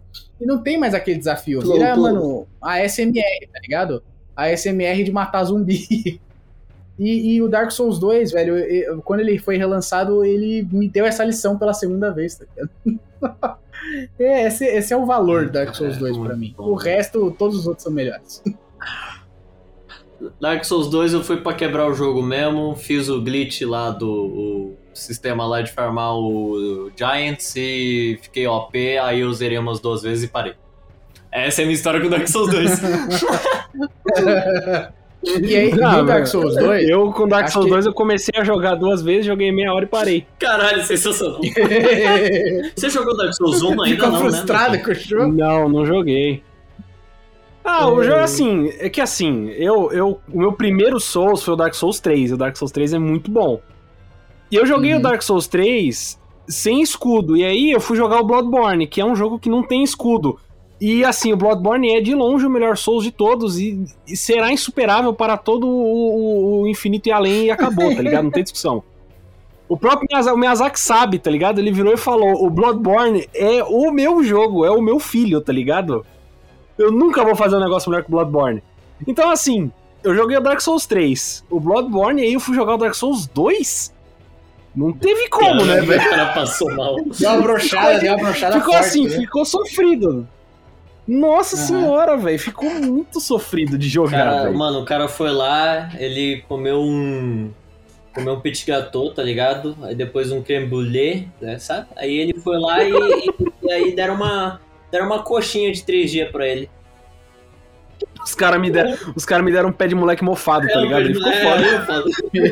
Caralho, imagina um pé de moleque morfado. Mofado, com famoso Como- micose, Aí né? tu foi longe, mano. Caralho, Nossa, com formiga em cima, Ah, não né? deu, velho. Jesus do céu. Só não deu, tá ligado? Só não rolou.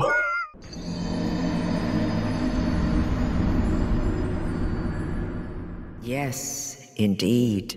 Existe uma cereja no, existe uma cereja no bolo do Dark Souls 2 que, que assim, ele, apesar de ser o, o primo feio da franquia, ele tem um lugar quentinho no meu coração, porque a internet estava começando a ficar melhor nessa época. Eu tinha, finalmente tive uma conexão de banda larga na minha casa, que a conexão na minha casa era, assim, tenso até 2013, 2014, tá ligado? E, e aí, velho, eu comecei a procurar no YouTube por dicas e quem tava jogando Dark Souls 2. Agora que eu tinha uma internetzinha melhor pra ver um videozinho em HD. E aí eu encontrei um youtuber chamado SMzinho. Nossa, Grandioso. Nossa, Foi- obrigado, Foi, Vinícius. foi na época obrigado. do Dark Souls 2, velho. Caralho. Na moral, Vini, obrigado, velho. Um maluco, um maluco pintado de azul, sem camisa. Na época ele, Eu- eu Pintado sou de na época ele não azul. era Eu sou azul. tão fã raiz, eu sou tão fã raiz do SMzinho que, que na época que eu comecei a assistir ele não era azul, velho. Mas qual é a história dele ficar azul? É porque a câmera dele zoou e botou um filtro azul e aí o bagulho. Ele, Ele, tinha- um ele tava começando errado, a usar acho, chroma key no vídeo, tá ligado? E aí ele tava configurando o chroma key, configurou o chroma key todo errado, e por algum motivo ele saiu azul no vídeo. E tipo, o vizinho, ele não gravava um vídeo e, e terminava, e terminava a gravação, e pegava e renderizava e postava. Ele gravava horas e horas de gameplay. Então foi tipo uns 10 Bruto. vídeos dele azul, tá ligado? Porque era a mesma bruto. gravação. Ele postava bruto. Ele postava bruto. Era, Ele postava, mano, ele, ele- mano, ele pegava e, ele só, tipo, renderizava o bruto e postava, tá ligado? é, mano, tinha, tinha vídeo, Fernando. Era, era muito sem passagem. Mano, Fernando, tinha vídeo de uma hora e vinte dele, tá ligado? Onde no meio do vídeo ele tinha que atender uma ligação, aí ficava 10 minutos dele parado no jogo, com a cadeira, tá ligado? Parado, tipo, sem ninguém na cadeira, e ele falando no telefone, tá ligado? Aí ele voltava e falava, e aí, gente, voltei, seus putos. E aí continuava a jogar, foda-se. E tinha, tipo, mais meia hora de gameplay, tá ligado? E foda-se. Ele não usava um gorro de Papai Noel também? Sim, sim. Aí, aí ele começou a usar um gol de Papai Noel porque falaram que ele azul tava parecendo Papai Smurf, Papai Smurf. Smurf. Porque o Papai Smurf tem um gorro de Papai Noel. Caralho. Caralho, Cara. Eu só Muito sei que, tipo, o SMzinho, ele tem a, a autenticidade brasileira jogando Dark Souls. O cara, mano, é gente como a gente. Ele passa raiva, ele faz coisa errada, ele morre, morre, morre, morre, xinga o jogo, xinga a TV, joga o controle no chão, joga o fone no chão. E, cara, eu vi essa autenticidade e eu fiquei hipnotizado, velho. Eu, eu falei, velho, eu vou E ele continuar tem um assistindo esse cara. sotaque nordestino, não é? Não, não sei de onde Ele que é, ele é nordestino, né? Ele é de Maceió, ele é se não me engano. É, ele tem um sotaquezão puxado que também é muito engraçado, velho. E É, ele xinga, né, com, com o estilo, sei lá, da, da terra dele, então deixa o negócio mais cômico ainda. Fica Sim, sim, bom. eu falo, ô, esse cara aí tá bobonicado, velho, tá com a peste. Aí ele, é ele filho da toma, rapariga. aí ele toma um ataque, ele, "Ah, tá boba serena, minha... Fala, meus putos! Vamos voltar com essa bosta aqui. Vamos, vamos voltar pra matar esse arrombado, não tem salve. Porra, por que meu personagem? Rapaz, me diga por quê. Ele leva uma pancada e fica aqui assim, ó. Ele trava no ar, ele fica parado, ele fica pensando. Por quê? Por quê? Não entendi. Por quê? Parecendo um menino que come cola, essa porra. Que pariu, velho. Eu tô desviando, pô. Eu tô apertando essa porra desse botão aqui, ó. Essa porra desse botão, eu tô apertando, caralho. Meu, esse, esse jeito dele falar amigo, que ele fala mianga, mano, eu e o Luiz, a gente entrou num modo retardado de ficar verdade. falando mianga anos. Cara, Cara, eu acho que todo mundo herdou essa merda, É, né, de vez em quando eu chego pro Vini no grupo e mando um amelgam. É, mianga. Ai, ai, cara, muito Cara, bom. não, Mano, na moral, ô Fernando, olha isso. Eu coloquei no YouTube SMzinho Ancient Dragon. Nossa. Tem uns vídeos aqui de tipo há 7 anos atrás. Um vídeo de é, 20 minutos. Há 7 anos atrás. E é tipo, Ancient Dragon é por isso que a galera corre por Skyrim. Hashtag 8. É o oitavo vídeo que ele tá tentando matar o boss, tá? Tem, tem outro vídeo aqui que é tipo 9 minutos, que eu acho que é só ele comemorando. O título do vídeo: Dark Souls 2. Ancient Dragon. Matei esse filho da puta e vão se foder. É, o, é, o vídeo, é o vídeo que ele finalmente mata o, esse boss, que é o Ancient Dragon, que, velho, é um boss que ele tem muita vida, ele toma muito pouco dano e ele tem uma hitbox escrota que é, quase todo o ataque dele vai te acertar e quase todo o ataque dele vai te dar hit kill. É muito bizarro. Cara, Fernando, Fernando, é coisa do ar da pata do dragão Sim, te matar. o dragão pisa no chão, a fumacinha da, da, da pisada dele no chão te mata.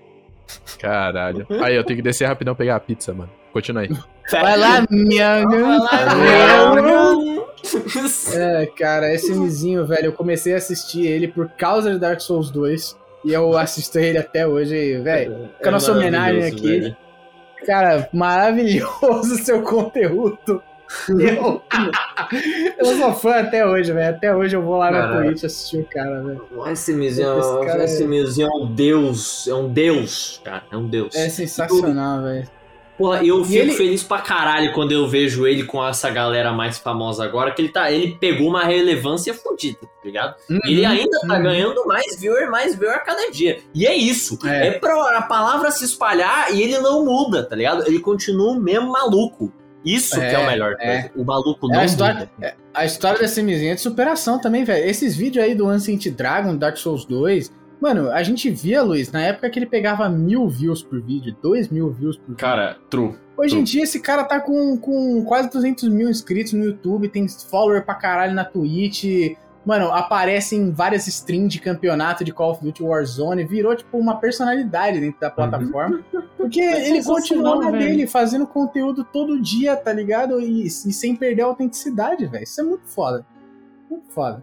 Cara, é muito bom mesmo, velho. Tipo. Eu sou, olha- fã, eu sou fã hipster, sou fã hipster da SMZ.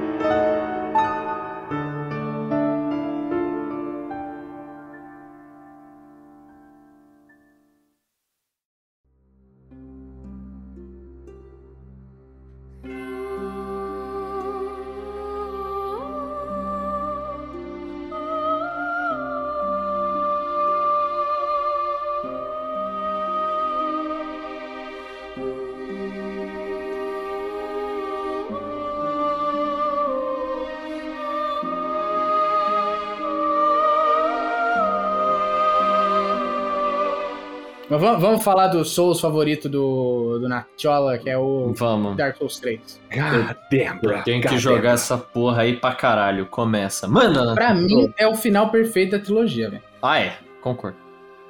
Ah, provavelmente, velho. Miyazaki voltou pra encerrar, tá ligado? Depois que ele, ele abriu forte a geração do PlayStation 4. Inclusive, assim, olha o sucesso do cara, a projeção do cara. Dark Souls 1 pux, fez a Sony puxar o cara pra fazer o jogo de Day One do PlayStation 4, que é Bloodborne, tá ligado? E deu carta branca pro cara, tá ligado? E, aí ele voltou, tipo, dá pra ver que ele tem uma gratidão por Dark Souls, principalmente Dark Souls 1. Quando ele volta pro Dark Souls 3, dá pra ver que tem todo esse respeito pela história que ele criou e por, por, pela, pela lenda que ele se tornou dentro do mundo dos games por causa dessa história, né? Eu sinto isso quando eu jogo Dark Souls 3. Eu acho muito foda. É verdade. Quando eu tava vendo. É porque é, eu acompanhei muito vídeo, né? Eu não joguei Dark Souls 3, eu vi muito vídeo de Dark Souls 3. E eu ficava muito feliz vendo os vídeos de Dark Souls 3 porque eu via Dark Souls 1 ali, tá ligado? Uhum. Dark Souls 3. E isso falava. E, e, isso, porra, eu falava pra mim, caralho, que homenagem, tá ligado? Que homenagem boa, homenagem bonita. Eu, eu gosto. Eu é. gosto. O, o, o, Ornstein, né? Que é, o, é aquele chefe que luta. É o, o, gordo e o magro. Não, o gordo e o magro, é. Bom, o Ornstein Smoke, né? O Ornstein ele aparece. Ele é um chefe no Dark Souls 2 também. E, e ele é um chefe no Dark Souls 3, uma versão alternativa dele. Com Aparecem os dois, inclusive, o Ornstein e o Smaug. E o, o Smaug é. ele volta depois como um mob normal, tá ligado? Uhum, verdade, verdade. Tem o Smaug e o Ornstein ele é o. Como é que chama o, Dragon, boss, velho? Dragon Slayer Armor, uma parada assim, né? Dragon Slayer Armor, é isso aí. É. Que é só a armadura dele, né? O cara é foi. controlada pelas borboletas. É, lá. o cara foi ressuscitando tantas vezes que só sobrou a casca, né? Foda. Caralho. É, é. E aí, o, o, a história do Dark Souls é que esse ciclo tá se cansando, né? A gente, teoricamente, viu o primeiro ciclo do, da luz e trevas no Dark Souls 1.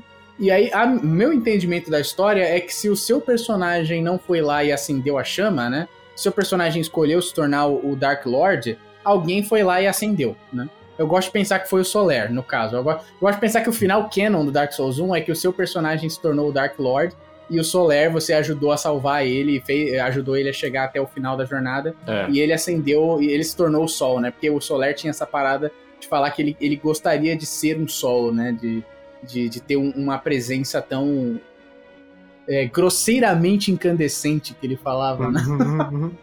eu, eu gosto de pensar que o Soler deu, deu a vida dele para continuar o ciclo. Dark Souls 2 a gente vê a repetição desse ciclo. É até um, um jogo que a, a, galera caga na cabeça do Dark Souls 2 porque ele é mais um ciclo, tá ligado? Ele não representa a quebra do ciclo. Então ele é meio que desimportante pra, pra trama da trilogia, tá ligado? O Dark Souls 2 uhum. só mostra que é, gente, é um ciclo, o ciclo tá se repetindo. Olha aqui. Mais, um, mais uma repetição dele. E aí no, no Dark Souls 3 você vê que o, o, ciclo tá ficando cansado, tá ligado? A cada, a cada vez que a chama é reacesa, ela, ela volta mais fraca. O, e aí, é, nessa, nesse final de história, o, o mundo começa a acordar outras pessoas que acenderam a chama em outros ciclos para tentar para tentar continuar, tá ligado? Essas pessoas voltam à vida misteriosamente. São os Abyss uhum. Watchers, né? Os Lords of Cinder. Os Lords of Cinder, né? Yes, indeed. indeed. e aí, tipo, é foda, né? Porque no Dark Souls 1 você tem uma esperança, né? Tipo, ah, a gente venceu, né? A gente, cara, afastou as trevas. A, a gente consegue, né? Manter a chama acesa. E o Dark, o Dark Souls 3 vai aos poucos te mostrando com uma decadência, né? A maior decadência de toda a série. Que, velho, esse é o destino do mundo, velho. Eventualmente só vai sobrar a escuridão mesmo, velho. Você tem que aceitar isso, né? Faz parte uhum. da vida. Acho isso muito foda. Esse, essa melancolia, né? True. É foda. É foda. Eu, eu gosto. Eu, eu, eu, consumo um cara que faz vídeo essay de videogame, né? Ele faz ensaios, ele chama Jacob Geller, né? Uhum. E ele, ele, ele fez um vídeo comparando Dark Souls 3 ao livro barra filme, né? Eh, Estou pensando em acabar com tudo, né? É, hum. Esse, esse livro, ele mostra o que acontece na cabeça de um, um velhinho que tá pensando em cometer suicídio né? E, e, basicamente esse cara, o, o, personagem principal, ele vai combinando várias coisas que ele leu, trechos de livro que ele leu, num cenário hipotético na mente dele. Ele vive uma aventura dentro da mente dele com várias coisas que marcaram ele ao redor da vida. Só que todas essas coisas que marcaram ele estão aparecendo de forma meio distorcida no filme, sabe? Meio fora de lugar, meio tristes assim. E é isso que Dark Souls 3 faz. Ele pega várias armaduras, chefes e aspectos da história do Dark Souls 1 e do Dark Souls 2, mistura tudo, faz uma saladona no 3 e, e, tipo, todo mundo tá meio que deslocado lá, todo mundo tá meio que sofrendo, tá tipo sendo obrigado a continuar e, e você tem que aceitar que, que aquilo vai acabar, tá ligado? Cara, Eu acho muito é da hora. muito bom. É foda. Tipo o Soul of Cinder, que, que é. Você tá lutando contra o que seria a representação de todas as pessoas que acenderam a chama, né? É verdade. É, exatamente. Todos os, os Chosen muito legal. Isso eu achei E, muito inclusive, legal. ele, ele imita o, o- Ele pega várias magias que o jogador tem. É muito foda. É, É bem foda. A segunda fase dele, ele vira o Gwen. é, ele vira o Gwyn na segunda fase dele. ele verdade. imita e bufa, né? ele, ele de maneira apelativa, ele, ele apela pra caralho. É, é. O filho da puta não tem estamina, não tem mana, ele tem uns golpes que só ele faz, então. É, ele bufa. É isso, fé. E eu acho que eu acho que no Dark Souls 3 a franquia já era tão famosa que todo mundo parou um pouquinho na Twitch ou no YouTube pra jogar. E aí você tem, velho, tanto vídeo da galera passando raiva com o Dark Eater Midir, com o Soul of Cinder, com o Nameless King. É muito vídeo. Acho que todo mundo que faz um conteúdo minimamente relacionado a videogame e tava na ativa em 2016 fez Em vídeo de Dark. Souls e e passou raiva, tá ligado? Vou te falar que eu nunca entendi o ódio do Soul of Cinder, velho. Eu achei ele um boss bem fácil. Ah, é? Pra falar da real. Eu, eu, eu, eu morri, tipo, duas, três vezes pra ele e acabou, tá ligado? Hum, acho que eu acho que, tipo, você sempre foi um cara muito agressivo, né? Esse estilo de jogo, jogando no- É. nos Dark Souls. Acho que tentar e bater de frente do Soul of Cinder com agressividade logo de cara, acho que foi a tua vantagem, né? Que aí você fala, ah, mano, minha única opção é ir pra cima, então eu vou, Uhum. mano, aprender a desviar de tudo e contra-atacar, né? Não dá espaço pro É, cara respirar. Sim, tanto que eu joguei sem escudo a maior parte do tempo. Aham, aham. Eu fui jogar com escudo, sei lá, depois de, de- do quinto, sexto no Game Plus, tá ligado? Isso é muito foda de Dark Souls, porque apesar do escudo ser tão importante pra dar parry, pra várias mecânicas, truta, se, se você tem essa intenção de jogar sem escudo e você quer fazer virar, você consegue. Os estilos de gameplay mais bizarros de todos conseguem ser viáveis se você botar dedicação.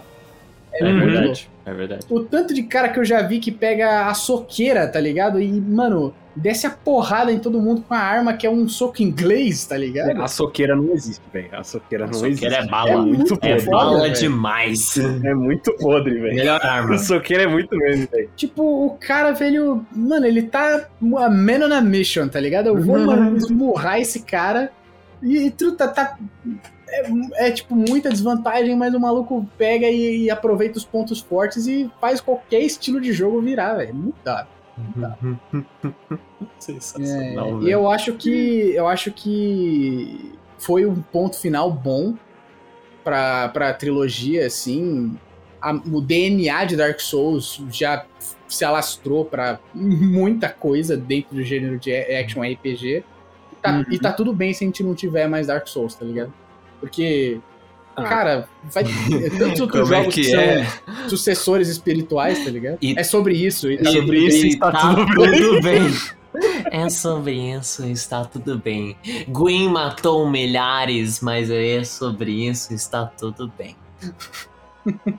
Eu, eu sou convicto de que nunca mais vai ter um Dark Souls, velho. Vai ter. O cara vai fazer outras paradas, tá vai, ligado? vai, vai. Irmão, se tiver um Dark Souls 4, vai ser estilo Matrix 4, tá ligado?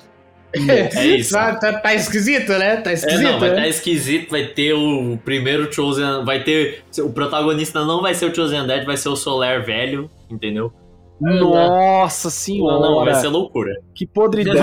vai ser loucura. Nossa, Se for velho. pra ter um Dark Souls Meu 4, vai, Deus, ser, cara. né, vai ser nesse estilo, vai misturar boss de Dark Souls 2 com Dark Souls 1, entendeu? Puxar Tá uns... Tá com um cheirinho de trilogia prequel de Star Wars Nossa, disso, tá ligado? Velho. Nossa, vai merda, vir, velho. vai vir Ideia loucura. ruim da porra. Não, vai vir loucura, É. vai vir loucura. Eu tô sentindo. Caralho. Se vier, Eu, vai vir eu acho loucura. que, tipo, tem até uma mensagem do Miyazaki na DLC lá, o The Ringed City, né? Pra, pros fãs, né? Que quando você mata o, o Gael lá, que inclusive o Gael é, é outra releitura do, As- do Artorias, né? Um cavaleiro, verdade. que, Aham. cavaleiro que teoricamente matou todas as outras, forma, todas as outras formas de vida no, do mundo e tá lá vagando pelo deserto que se tornou o mundo depois de incontáveis ciclos o mundo tá tão cansado que só existe um deserto de cinzas, né? Não existe mais o que queimar ali, não existe mais vida para continuar, tá ligado? E aí esse cara tá te esperando lá pra última batalha, você pega, vence ele, uh, encontra um casarão lá no meio da, das cinzas e tem uma menininha lá te esperando para pintar um quadro. Você entrega a alma do Gael para ela e ela fala: Obrigado, eu vou fazer um quadro novo, acho que vou pintar uma coisa nova a partir disso, tá ligado? E é isso, tipo, a franquia queimou tudo que tinha para queimar e agora a gente vai pegar esse legado dela e usar para construir outras coisas. Que eu gosto de pensar que a menininha pegou o, a alma do Gael lá e usou para pintar o mundo do Elden Ring. Eu, Elden Ring. Eu gosto de pensar que foi isso que aconteceu. Caralho, e, ah, e esse negócio também eu acho muito maneiro, né, velho? Tipo, Dark Souls 1 e Dark Souls 3, eles têm. É... Eu não sei se é o mesmo nome de lugar, mas Dark Souls 1 é, é The Painted World of Arianes, né? Painted World, é. E aí no Dark Souls 3 é isso também ou não? É, é, é Ariandel. Ariandel, tá. É Painted é. World of Ariandel. Ariandel. É. Você vai pro, pro Painted World e aí o nome, o nome do DLC é Ashes of aí, Ariandel. Mano, uhum. eu acho isso muito maneiro, muito maneiro. Essa questão uhum. do... Porra, Porra, tu entra dentro de um, quadro, de um quadro, tá ligado? O quadro te, o quadro te suga, o né? Você vai, suga. vai encostar no, no quadro e, e, ele te suga pra dentro. Porra, isso velho, é muito bizarro. Você sabe onde eu. Sabe onde eu vi isso? Mario. Eu nunca vi isso. No Mario. No, no Mario, Mario é verdade, no Mario 64. Verdade, no Mario você entra. Ele pula nos quadros. No Mario você entra no quadro, porra. Caralho. É isso. Só que assim, lá é agressivo. E no, e no, no Mario 64 é here we go, tá é, ligado? É, no Mario tipo, 64. No Dark Souls eu fiquei, caralho, que porra que eu fiz? Que porra que eu fiz? é, não, no Mario 64 você vai lá por livre e espontânea vontade. No Dark é. Souls o quadro tipo no quadro ele, ele, dá uma mamada violentaça em você. Ele te suga, você é. faz. Você não, entra, velho. Vem pra cá, vem pra cá. Você entra, tá ligado? Caralho. Você fica lá. Isso. É, é. E te puxa no mundo de dor e sofrimento que consegue ser pior do que o que você e já é tava. Aí, é isso aí. Ah, é. E, porra, um bagulho aqui, frase do SMzinho que não tinha como não ficar fora desse problema. Desse programa. Problema é. não Mano, o quadro de chupando é o seguinte: é lei é lei, regra é regra e pau no seu cu. Entendeu? É isso. É isso. Abraço, Semizinho. Abraço, Semizinho.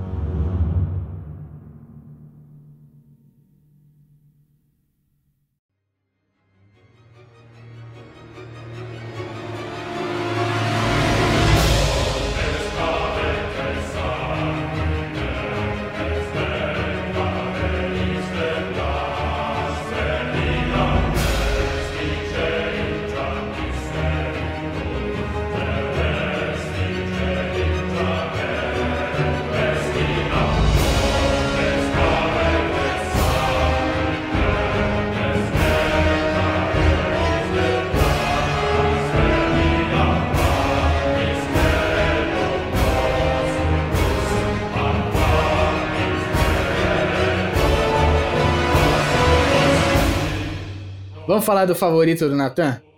Como é que a gente. É, de novo, velho. Como é que a gente vai falar do meu favorito, cara? Tem uma hora e quarenta de programa, velho. Né, né? Vai ser, vai ser só Bloodborne aqui, porque Sekiro, velho. Sekiro é Guitar Hero com katanas. Guitar Hero com katana é, é. só assim, pô, pra, pros, pros jornalistas jogar, jornalista de game é tudo um bando de filho da puta Vamos, ruim. Assim, eu quero, eu, eu quero fazer outro programa só para destilar meu ódio pelos jornalistas que pedem modo easy em Sekiro, que é o Souls-like mais vamos, fácil. Vamos, mais fácil vamos, de todos. Vamos combinar, uma, vamos combinar uma coisa aqui? A gente separa ah. um programa para falar de Sekiro e Elden Ring. Pode ser? Boa, boa. Quando o Elden Ring lançar. Isso, quando o Elden Ring lançar boa, a gente boa. conseguir pelo menos jogar aqui um pouco, pelo menos, de Elden Ring. Até, até, porque, até porque Elden Ring vai pegar muitas das paradas do, que já foram começadas no Sekiro, que é um, um, enredo mais conciso, mais personagens, mais cutscenes, né? É. O Miyazaki tá, é. tá desde, desde o Sekiro, ele tá nessa vibe de fazer um jogo mais cinemático.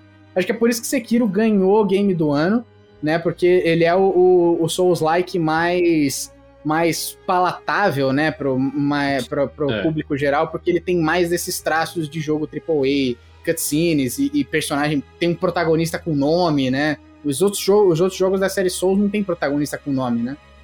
Ah, é? Então, esse, Esse tipo de coisa que eu acho que vai ter um pouquinho disso no Elden Ring, né? Apesar do Elden Ring É. já ter mostrado que não vai ter um personagem com nome e voz ativa na história, eu acho que vai ter bastante disso.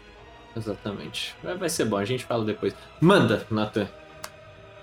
Cara, Bloodborne é o melhor jogo da história, velho. Ponto final. Não tem discussão. É isso, acabou o programa, rapaziada. Valeu. tá ligado? Não, Eu- Você, acho- ouvinte que discorda, que acha que o melhor jogo da vida é, é The Last of Us, é, é, sei lá, God of War, você é um, um leigo mal informado.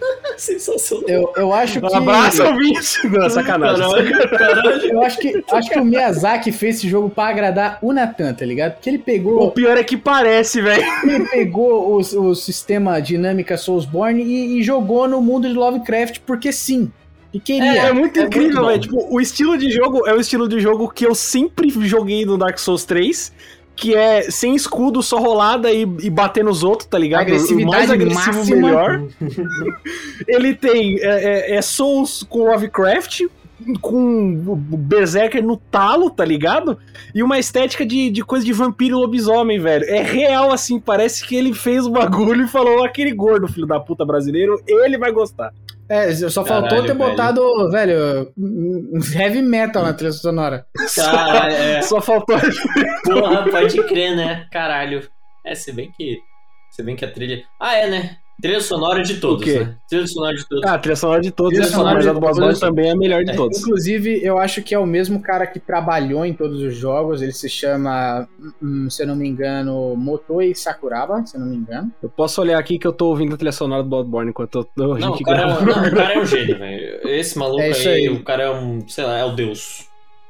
Motoi Sakuraba, que ele, ele fez, inclusive, trilha sonora pro Tales of Vesperia. Ele é muito bom, cara. Fez, fez também trilha sonora pro Valkyrie Profile, que é outro, outro RPG de batalha em turno que eu gosto bastante.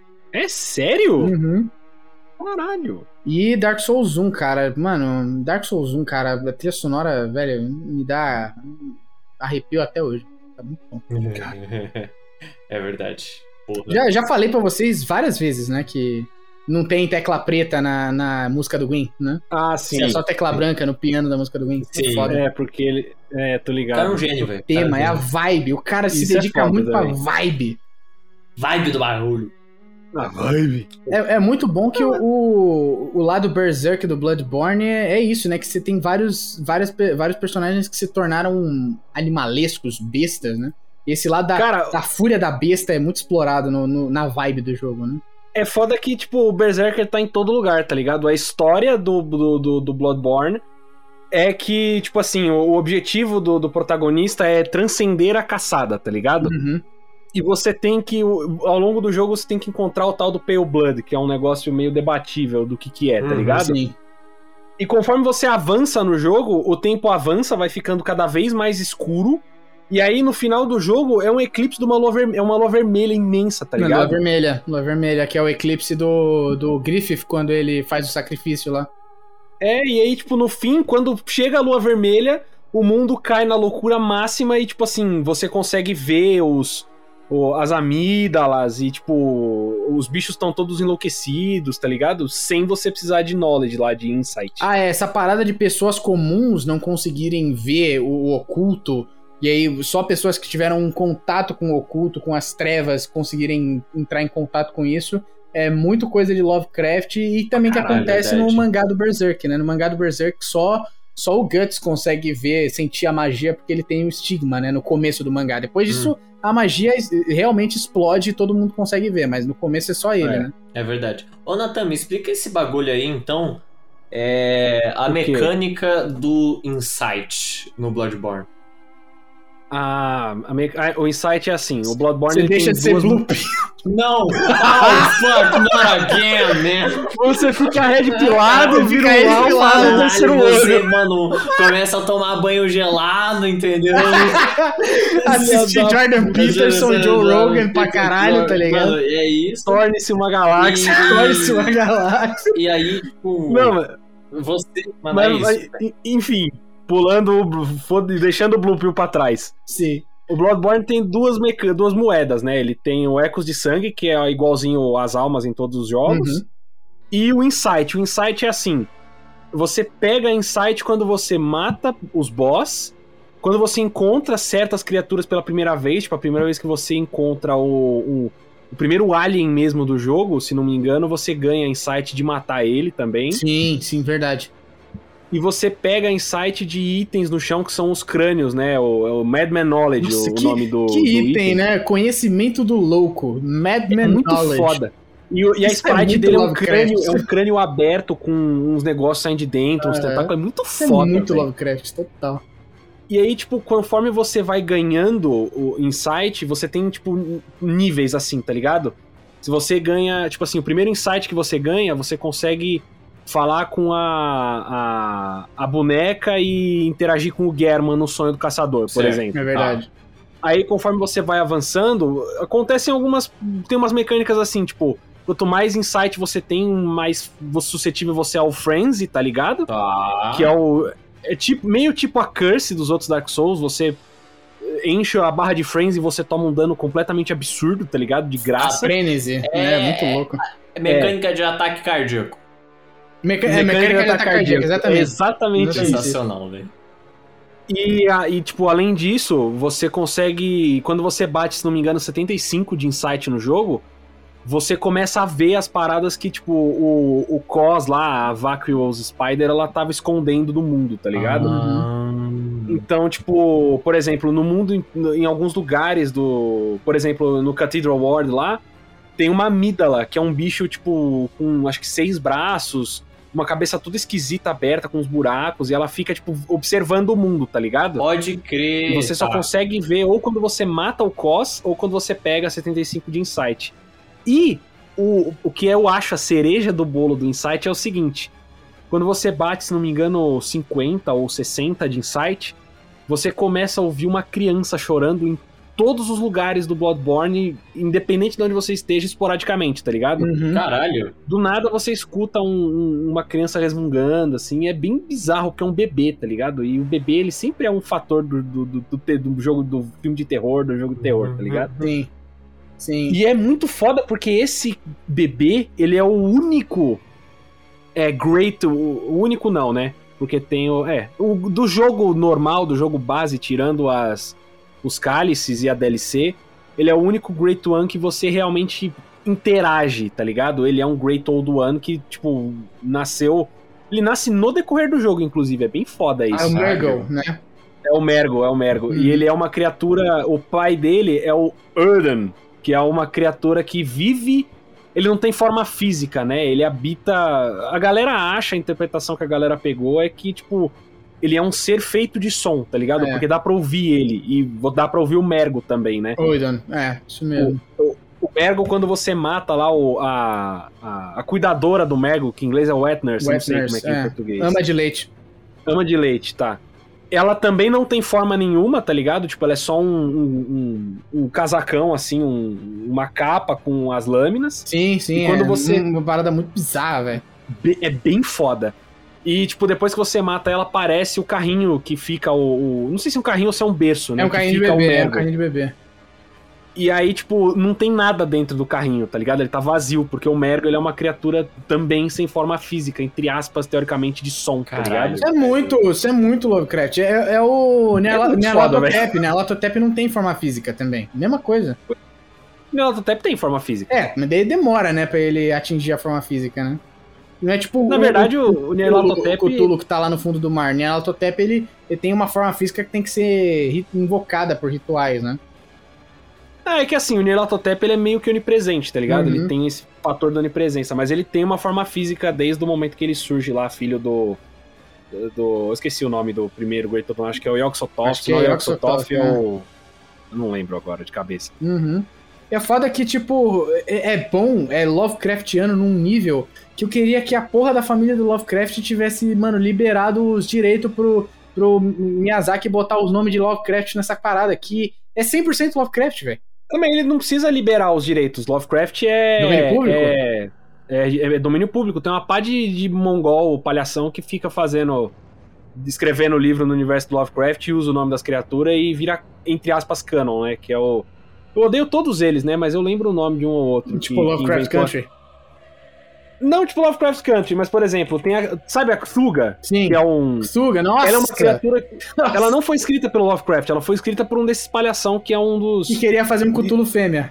que queria fazer um Cthulhu fêmea. Ele é um dos escritores Lovecraftianos. John, Gas, John Glasby, se não me engano, é o nome do cara. É. John, quem é? John Dice? Ah, não. uh, John Glasby é o personagem do livro. Ele é criado pelo August Derleth. É Derleth o nome do cara. Caralho, mano. E ele é um desses palhação assim que não entende o que que é o Lovecraft e ele quer fazer a parada dele usando o nome porque é um negócio conhecido, tá ligado? Usando o Caralho, status. ai não.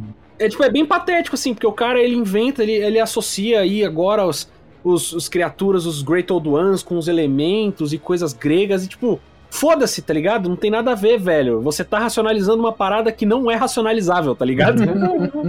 tipo, você é um, um merda que não entendeu a parada, sacou? Uhum, uhum. E é foda porque o, o Miyazaki ele até podia ter usado o nome, ele não quis mesmo, porque ele é bom pra caralho, tá ligado? Foda-se. É. E ele, e ele é mais Lovecraft do que qualquer um desde que o Lovecraft morreu, tá ligado? Sim, sim. Acho que esse jogo. É muito Esse insano. jogo é a parada mais Lovecraft que não é do Lovecraft que eu, que eu já vi, assim. É muito louco. E ainda tem uma puta homenagem a Bram Stoker, Drácula, assim. Pô, você vai, tu, tu vai pro castelo do Drácula lá, que é Kenhurst lá no. no... É Kenhurst, é tipo o Castelo do Drácula Tipo, mesmo. você, chega na, você chega na carruagem lá e você não, você não viu quem levou a carruagem pra você, que nem o, o Jonathan, que chega no Castelo do Drácula. É. Ele chega de carruagem e não Inclusive, sabe o- quem que levou a carruagem dele. Inclusive a, a mina lá, que é, a, é a, a senhora do Castelo Kenhurst, ela é uma vampira. É, Lady inclusive. Kenhurst, é uma vampira. Que, é, Ela é uma que é vampira. tipo a e- Carmila, né? E é bem foda porque, assim, se você vê trailer do jogo e o que tinha do jogo antes dele sair, ele teoricamente era um jogo de vampiro e lobisomem, tá ligado? Sim, sim. Só que aí, do nada, você tá andando ali em Velha Yarnan, tudo queimado, não sei o que, e você vê um, um bicho pequenininho de, sei lá, 1,50m com tentáculo que solta magia. Que porra é essa? Caralho, é muito. Pare, parecia é que era só verdade, né, vampiro, velho? lobisomem, aí vem aliens, outra dimensão. É verdade. A primeira E aí, deuses velho, o bagulho, antigos, é. tipo, o bagulho ele É. tá na moral, assim, e aí o, alguém deu com a testa na pia e começou a ter alucinação, tá É ligado? muito legal. Eu acho que eu lembro como é que é esse. Eu não joguei, mas eu lembro, vendo de vídeo, como é que é a primeira aparição de um bicho assim, mais Lovecraft. Que, tipo, você tá, está suave, já tá acostumado a matar um monte de lobisomem em cor, sei lá, uns corvos que tem no chão, tá ligado? Que por enquanto são bichos assim, normais, é, na, à medida, né, ali do. Do que tá sendo apresentado, né? É. Algumas coisas É lobisomem, é, zumbi, né? besta, sabe? Coisas assim, mais leve. Mas aí tem um maluco de costas que você chega, aí a cabeça dele tá brilhando tá soltando raio. Psíquico. Né? É um bagulho assim, né? Ou- é, É, exatamente. Você tá andando em Velha Yarnan É. e aí, tipo, você chega num canto que tem um item e junto com o item tem esse maluco. E ele é um alienígenazinho, tá é um ligado? alienígenazinho, o ET Bilu. Caralho! Eu acho- porra, Eu acho um- foda um que tu. Acho que, acho que você pega, tipo, 10 de insight e aí aparece o, o, o velho do saco pra te levar pra aquela área secreta. Ah, o velho do saco é muito Cara, bom. Pô, Esse- parece um, um bicho escroto com um saco gigante que te dá porrada com o saco. Não um saco, tipo, Pô, não, vai, to escroto, vai tomar é um cu, saco velho. de pano mesmo, cheio de tripa de sangue, sei lá. Ele te leva pra região do jogo, assim, que, tipo, num primeiro momento é a mais tensa, porque é a única região do jogo que tem trilha sonora, tá ligado? Sim, é, a região do jogo tem Caralho. trilha sonora. Isso é uma parada do Dark Souls, tá ligado? Nenhum lugar tem trilha sonora. A hora que você pisa e tem música, é, não tem como, tá ligado? É, Ash Lake, fenômeno Ash Lake. Fenômeno Ashley, tipo, verdade. O melhor de tudo é que a música do lugar é, é de cagar, é muito foda, velho. Uhum, uhum. É muito que aquela Hail the Nightmare é muito bom, velho. Vai tomar É. no cu, cara. Caralho, ô Nathan, qual é o nome daquele. Daquele boss do Bloodborne? Não sei se ele é da DLC, junto da do pós, mas é um boss. ah, parece vários ETzinhos assim, que são clones que você tá lutando é, contra ele num jardim, assim. No Jardim de Girassol, Isso. né? É o Living Failures. Living Failures, né? Failures, é. Caralho, sensacional, velho. Sensacional. Porque eu me lembro do Cara- Cara... apanhando pra esse boss, velho. um boss que eu fiquei, tipo, hipnotizado com o quão bizarro ele era do Bloodborne era aquele que os caras tentavam invocar um deus antigo e ele. A lua ficava preenchida por uma sombra, tipo um eclipse, e aí o bicho caía da lua e era tipo um- uma massa bizarra de vários cadáveres. Eu, caralho, velho, que porra é essa? Caralho. Caralho. Eu, nem- eu não lembro que boss é esse, Caralho, velho. olha, Mano, olha que maravilhoso isso, velho. Eles invocam da. Essa é sim, cai da, cai da lua, cai da sombra da lua, assim, várias carnes moídas. Cai no chão. Caralho, eu não lembro dessa porra. olha que velho. maravilha. Ó, Olha os títulos do SMzinho. Falhas vivas, as táticas estão falhando. Falhas vivas, as táticas estão fluindo. Falhas vivas, meu amigo, é muito dano. Falhas vivas, a dança do folião. Falhas vivas e Laurence liberado. Falhas vivas, o negócio em entrosamento. Falhas vivas, esse trio tá como? Falhas vivas em todo, em todo lugar. É... Agonia do caralho.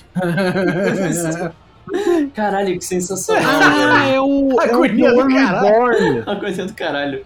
The One Reborn, isso The One mesmo. Reborn, isso caralho. Nossa, é que esse boss eu fiz uma única vez, porque, tipo, ele é opcional e eu não lembrava dele, velho. Eu Que ele- deletei ele, ele- da minha mente, velho. Ele bloqueia aquele pesadelo de Menses lá. É, É cara. muito foda, cara, esse chefe. Mano, ele é perturbador, velho. Ele é do, ele é do jogo um- base, um- ele não é uma do DLC. criatura monstruosa feita de cadáveres humanos. É muito louco. Pô, falando na DLC, Ah, tem, o é melhor o tem um dos melhores boss, que é o, o Ludwig, né, velho? Porra, ele é foda. A trilha Ludwig, sonora é. dele também é o do Ludwig caralho. é outro boss que é de chorar, velho. É muito Nossa, é bom, mano. muito É, é bom, outro né? cara que. O Ludwig, ele era um, um, um membro da igreja, né? E aí ele se É, tornou. ele era um. Ele era um dos principais membros da igreja, tá ligado? Um dos Uhum. caras mais pica que fundou lá. Ele fundou meio que assim a, a forma moderna que funciona o, o, o- o- os. Como é que chama? Os caras que usam preto da igreja lá, que eu não vou lembrar o nome. E ele vira um- uma fera, tá ligado? Ele fica contaminado e ele vira um monstro, velho. É muito triste, velho. Sim, Caralho. sim. Ele tem a espada, a versão da Moonlight Sword, né? É, É, ele tem a Moonlight Greatsword do jogo. E é Hum. muito bom porque ele recupera. Ele é tão foda que ele é um monstro, vai saber quanto tempo preso no, no pesadelo lá. E ele recobra a consciência pra te bater, tá ligado? Caralho, Aham. velho. Que Ele sensacional. lembra que ele é gente e ele, na forma de capeta, ele pega a Moonlight Greatsword e, e, e vira pra você e fala: Vou comer o seu cu. E é muito terrível porque ele parece aquele cavalo bizarro do, do, Parece, do Berserk. parece que o cavalo- come a mina, é muito E- estranho, Parece, velho. parece o Mano. cavalo quando, quando anoitece lá e o Guts sacafarnece. É, é, é muito. É parece muito muito. parece... É, é agonizante mesmo. Nossa. Nossa. Ah, e fa- vocês falaram, né, É, do, da Moonlight Great Sword. Tem uma história, né, tipo, absurda dessa porra dessa espada aparecendo em todos os jogos do Miyazaki, né? Ele é- Praticamente. Ela aparece em todos. É. A- aparece no A Sekiro, não, né? Moonlight Great Sword. não, no Sekiro não que eu saiba. Porque não, você não, que tem como também. trocar de arma, né? Só se algum boss tem, mas eu acho que não. É, acho que não. Talvez É. uma referência A escrita em Moonlight algum Great lugar. Sword, ela. É, talvez, talvez. A Moonlight Great Sword ela era uma não arma, ela né? era uma arma especial desde o primeiro Kingsfield, tá ligado? Ela existe, uma espada feita de luz e aí ela foi passando para todos os outros Kingsfield tiveram e aí teve no Demon Souls e no de- depois no Dark Souls. É sempre isso, é uma espada feita de luz que não eh, você obtém fazendo várias coisas especiais no jogo. A Moonlight do Dark Souls 1 você tem que cortar o rabo de um dragão. Inclusive, isso é uma coisa que eu. Muito da hora do Dark Souls que eu não vejo em outros jogos. Você tem que cortar o rabo de uma criatura fodida pra obter a arma dela, tá ligado? É, isso e aí, aí, é e legal. aí essa a Moonlight Great Sword é uma espada que tem um ataque, sempre tem um ataque que lança feixes de luz, assim, lâminas de luz pelo ar e é muito forte. É, é foda pra caralho, e show off desgraçado. Eu olhei aqui e não. Não? Não tem. Não tem Moonlight no Great Sword no bagulho, tá, não. tá bom. Então, o que eu gostaria que seria um fanservice legalzinho é pro Elden Ring vir, né? Alguma referência ou até mesmo a arma, ah, né? vai ter, vai ter. Ah, vai ter, porque aí, Aí é é medieval, medieval né? mais Aí fácil, medieval, né, de aí colocar. tem, tem onde encaixar, velho. Nossa, maravilha. É, foda. Inclusive Elden Ring aí que a gente já falou no nosso outro programa lá de, de E3, né? E tá aí com a E- participação do, do George R. R. Martin, que ele criou o mundo, né? Não, ele não sabe qual vai ser o roteiro do game, mas ele ajudou em criar o mundo, criar os personagens, e aí o roteiro do game tá na mão da From Software. E, véi, cara, tem tudo pra ser um puta jogão. E os caras vêm numa onda de. Eles não erraram, tá ligado? Foi só jogaço depois de jogaço e Sekiro terminou esse, esse streak dos caras ganhando o game do ano em 2019, que foi um ano que teve vários jogos legais. É. E, tipo, porra, foi a galera, os jornalistas parando pra respeitar um pouco a franquia. Mano, teve aquele chororô lá de modo fácil. Ah, Ah, sempre velho. tem, Vai velho. É uma palhaçada essa Ah, porra. cara, pelo amor de Deus, não, não. Tomar no mano. As matérias. Não, mano. E mais uma vez, as matérias de Dark Souls são o Dark Souls das matérias de jornal. É, é. E assim, eu não quero. Não é, tipo, parada de gatekeeping, tá ligado? De, de querer querer impedir que gamers casuais joguem Dark Souls. Porque, como a gente já falou várias vezes aqui, nada impede você de jogar o jogo com uma mente aberta e de tornar o jogo mais fácil pra você, tá ligado? Você quer, você quer transformar Dark Souls 1 no jogo fácil? Faz uma build de magia, usa magia, você não precisa bater, velho. Isso é verdade. Verdade. Você É. quer transformar Dark Souls 2 num jogo fácil? É só você prestar atenção e ver que você pode comprar 999 itens de cura. Life ligado? E Jams. você sempre, você sempre vai ter cura pra você, e não importando seu Kisuko lá, seu Estus Flask. Então, nada vai te impedir de deixar Dark Souls um jogo mais fácil pra você. Não é porque o jogo não tem um slider de dificuldade, onde você pode botar pra começar no easy, que o jogo não pode ficar fácil, tá ligado? É. Isso que é foda, eu, tipo, mas você não pode tipo, tirar a autonomia criativa dos caras de querer te passar essa experiência, de você aprender junto com a derrota no jogo e se superar, velho. Se tu botar modo dificuldade no Sekiro, no, no- em qualquer outro jogo da From Software, não, não é a mesma porra, não é. Não é o mesmo jogo, entendeu? Ah, é, é. É muito perde- pateta, velho. Porra, perde a essência do jogo, perde pra o que, que o jogo foi feito. O jogo. O jogo perde o seu sentido se você faz isso, tá ligado? Mano, o quanto que o cara tem que ser um bosta, tá ligado? Pra velho falar, eu sou um incapaz aqui, velho. Dá. Eu sou um filhote passarinho e eu quero uma mamãe passarinho pra mastigar a comida, porque eu sou um bosta. É isso, é velho. foda, velho. É foda. Porra, porra eu, eu lembro quando eu era. Quando eu era menor, quando eu jogava esses jogos difíceis, e aí, tipo.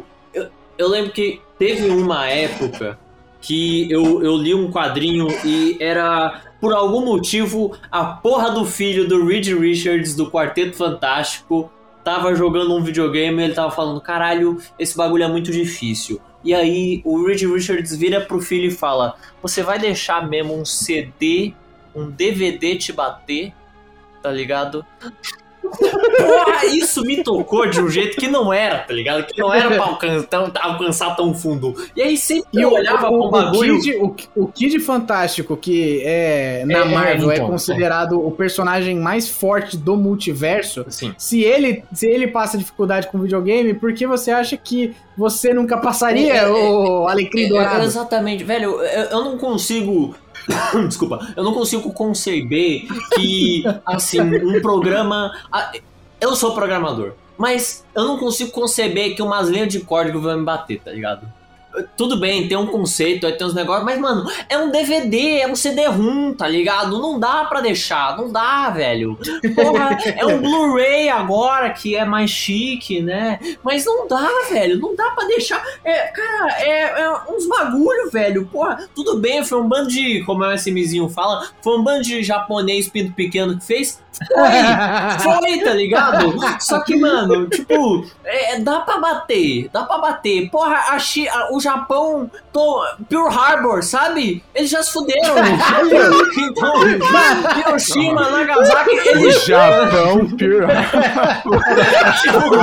eles já, eles já perderam, eles perderam três Nossa, vezes. velho. Hiroshima, Nagasaki e Pearl Harbor. E aí eles foram fizeram um jogo difícil. Por que, que a gente não vai É, bater não, neles de não foi novo? muito bem nessa ordem, mas tudo Não, tudo bem, mas a gente, a gente não pode deixar de bater no Japão, entendeu? A gente tem que continuar batendo é isso. O monólogo é incrível, cara. Isso é muito incrível. Dá pra encerrar assim. Caralho.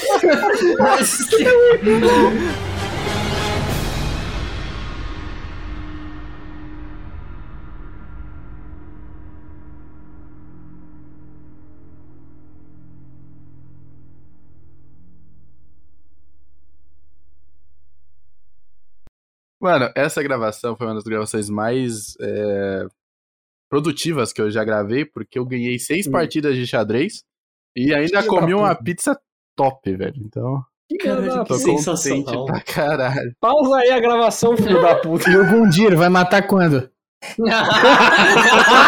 Caralho, não, essa foi foda. Filha da puta. nunca, caralho, nunca. Só com a ajuda dos amiguinhos. Nossa. Só com a ajuda dos amiguinhos. Cara, não tem como É. ajudar no primeiro. Você se primeiro. No primeiro Ah, boss não tem como ajudar. É o boss do tutorial, cara.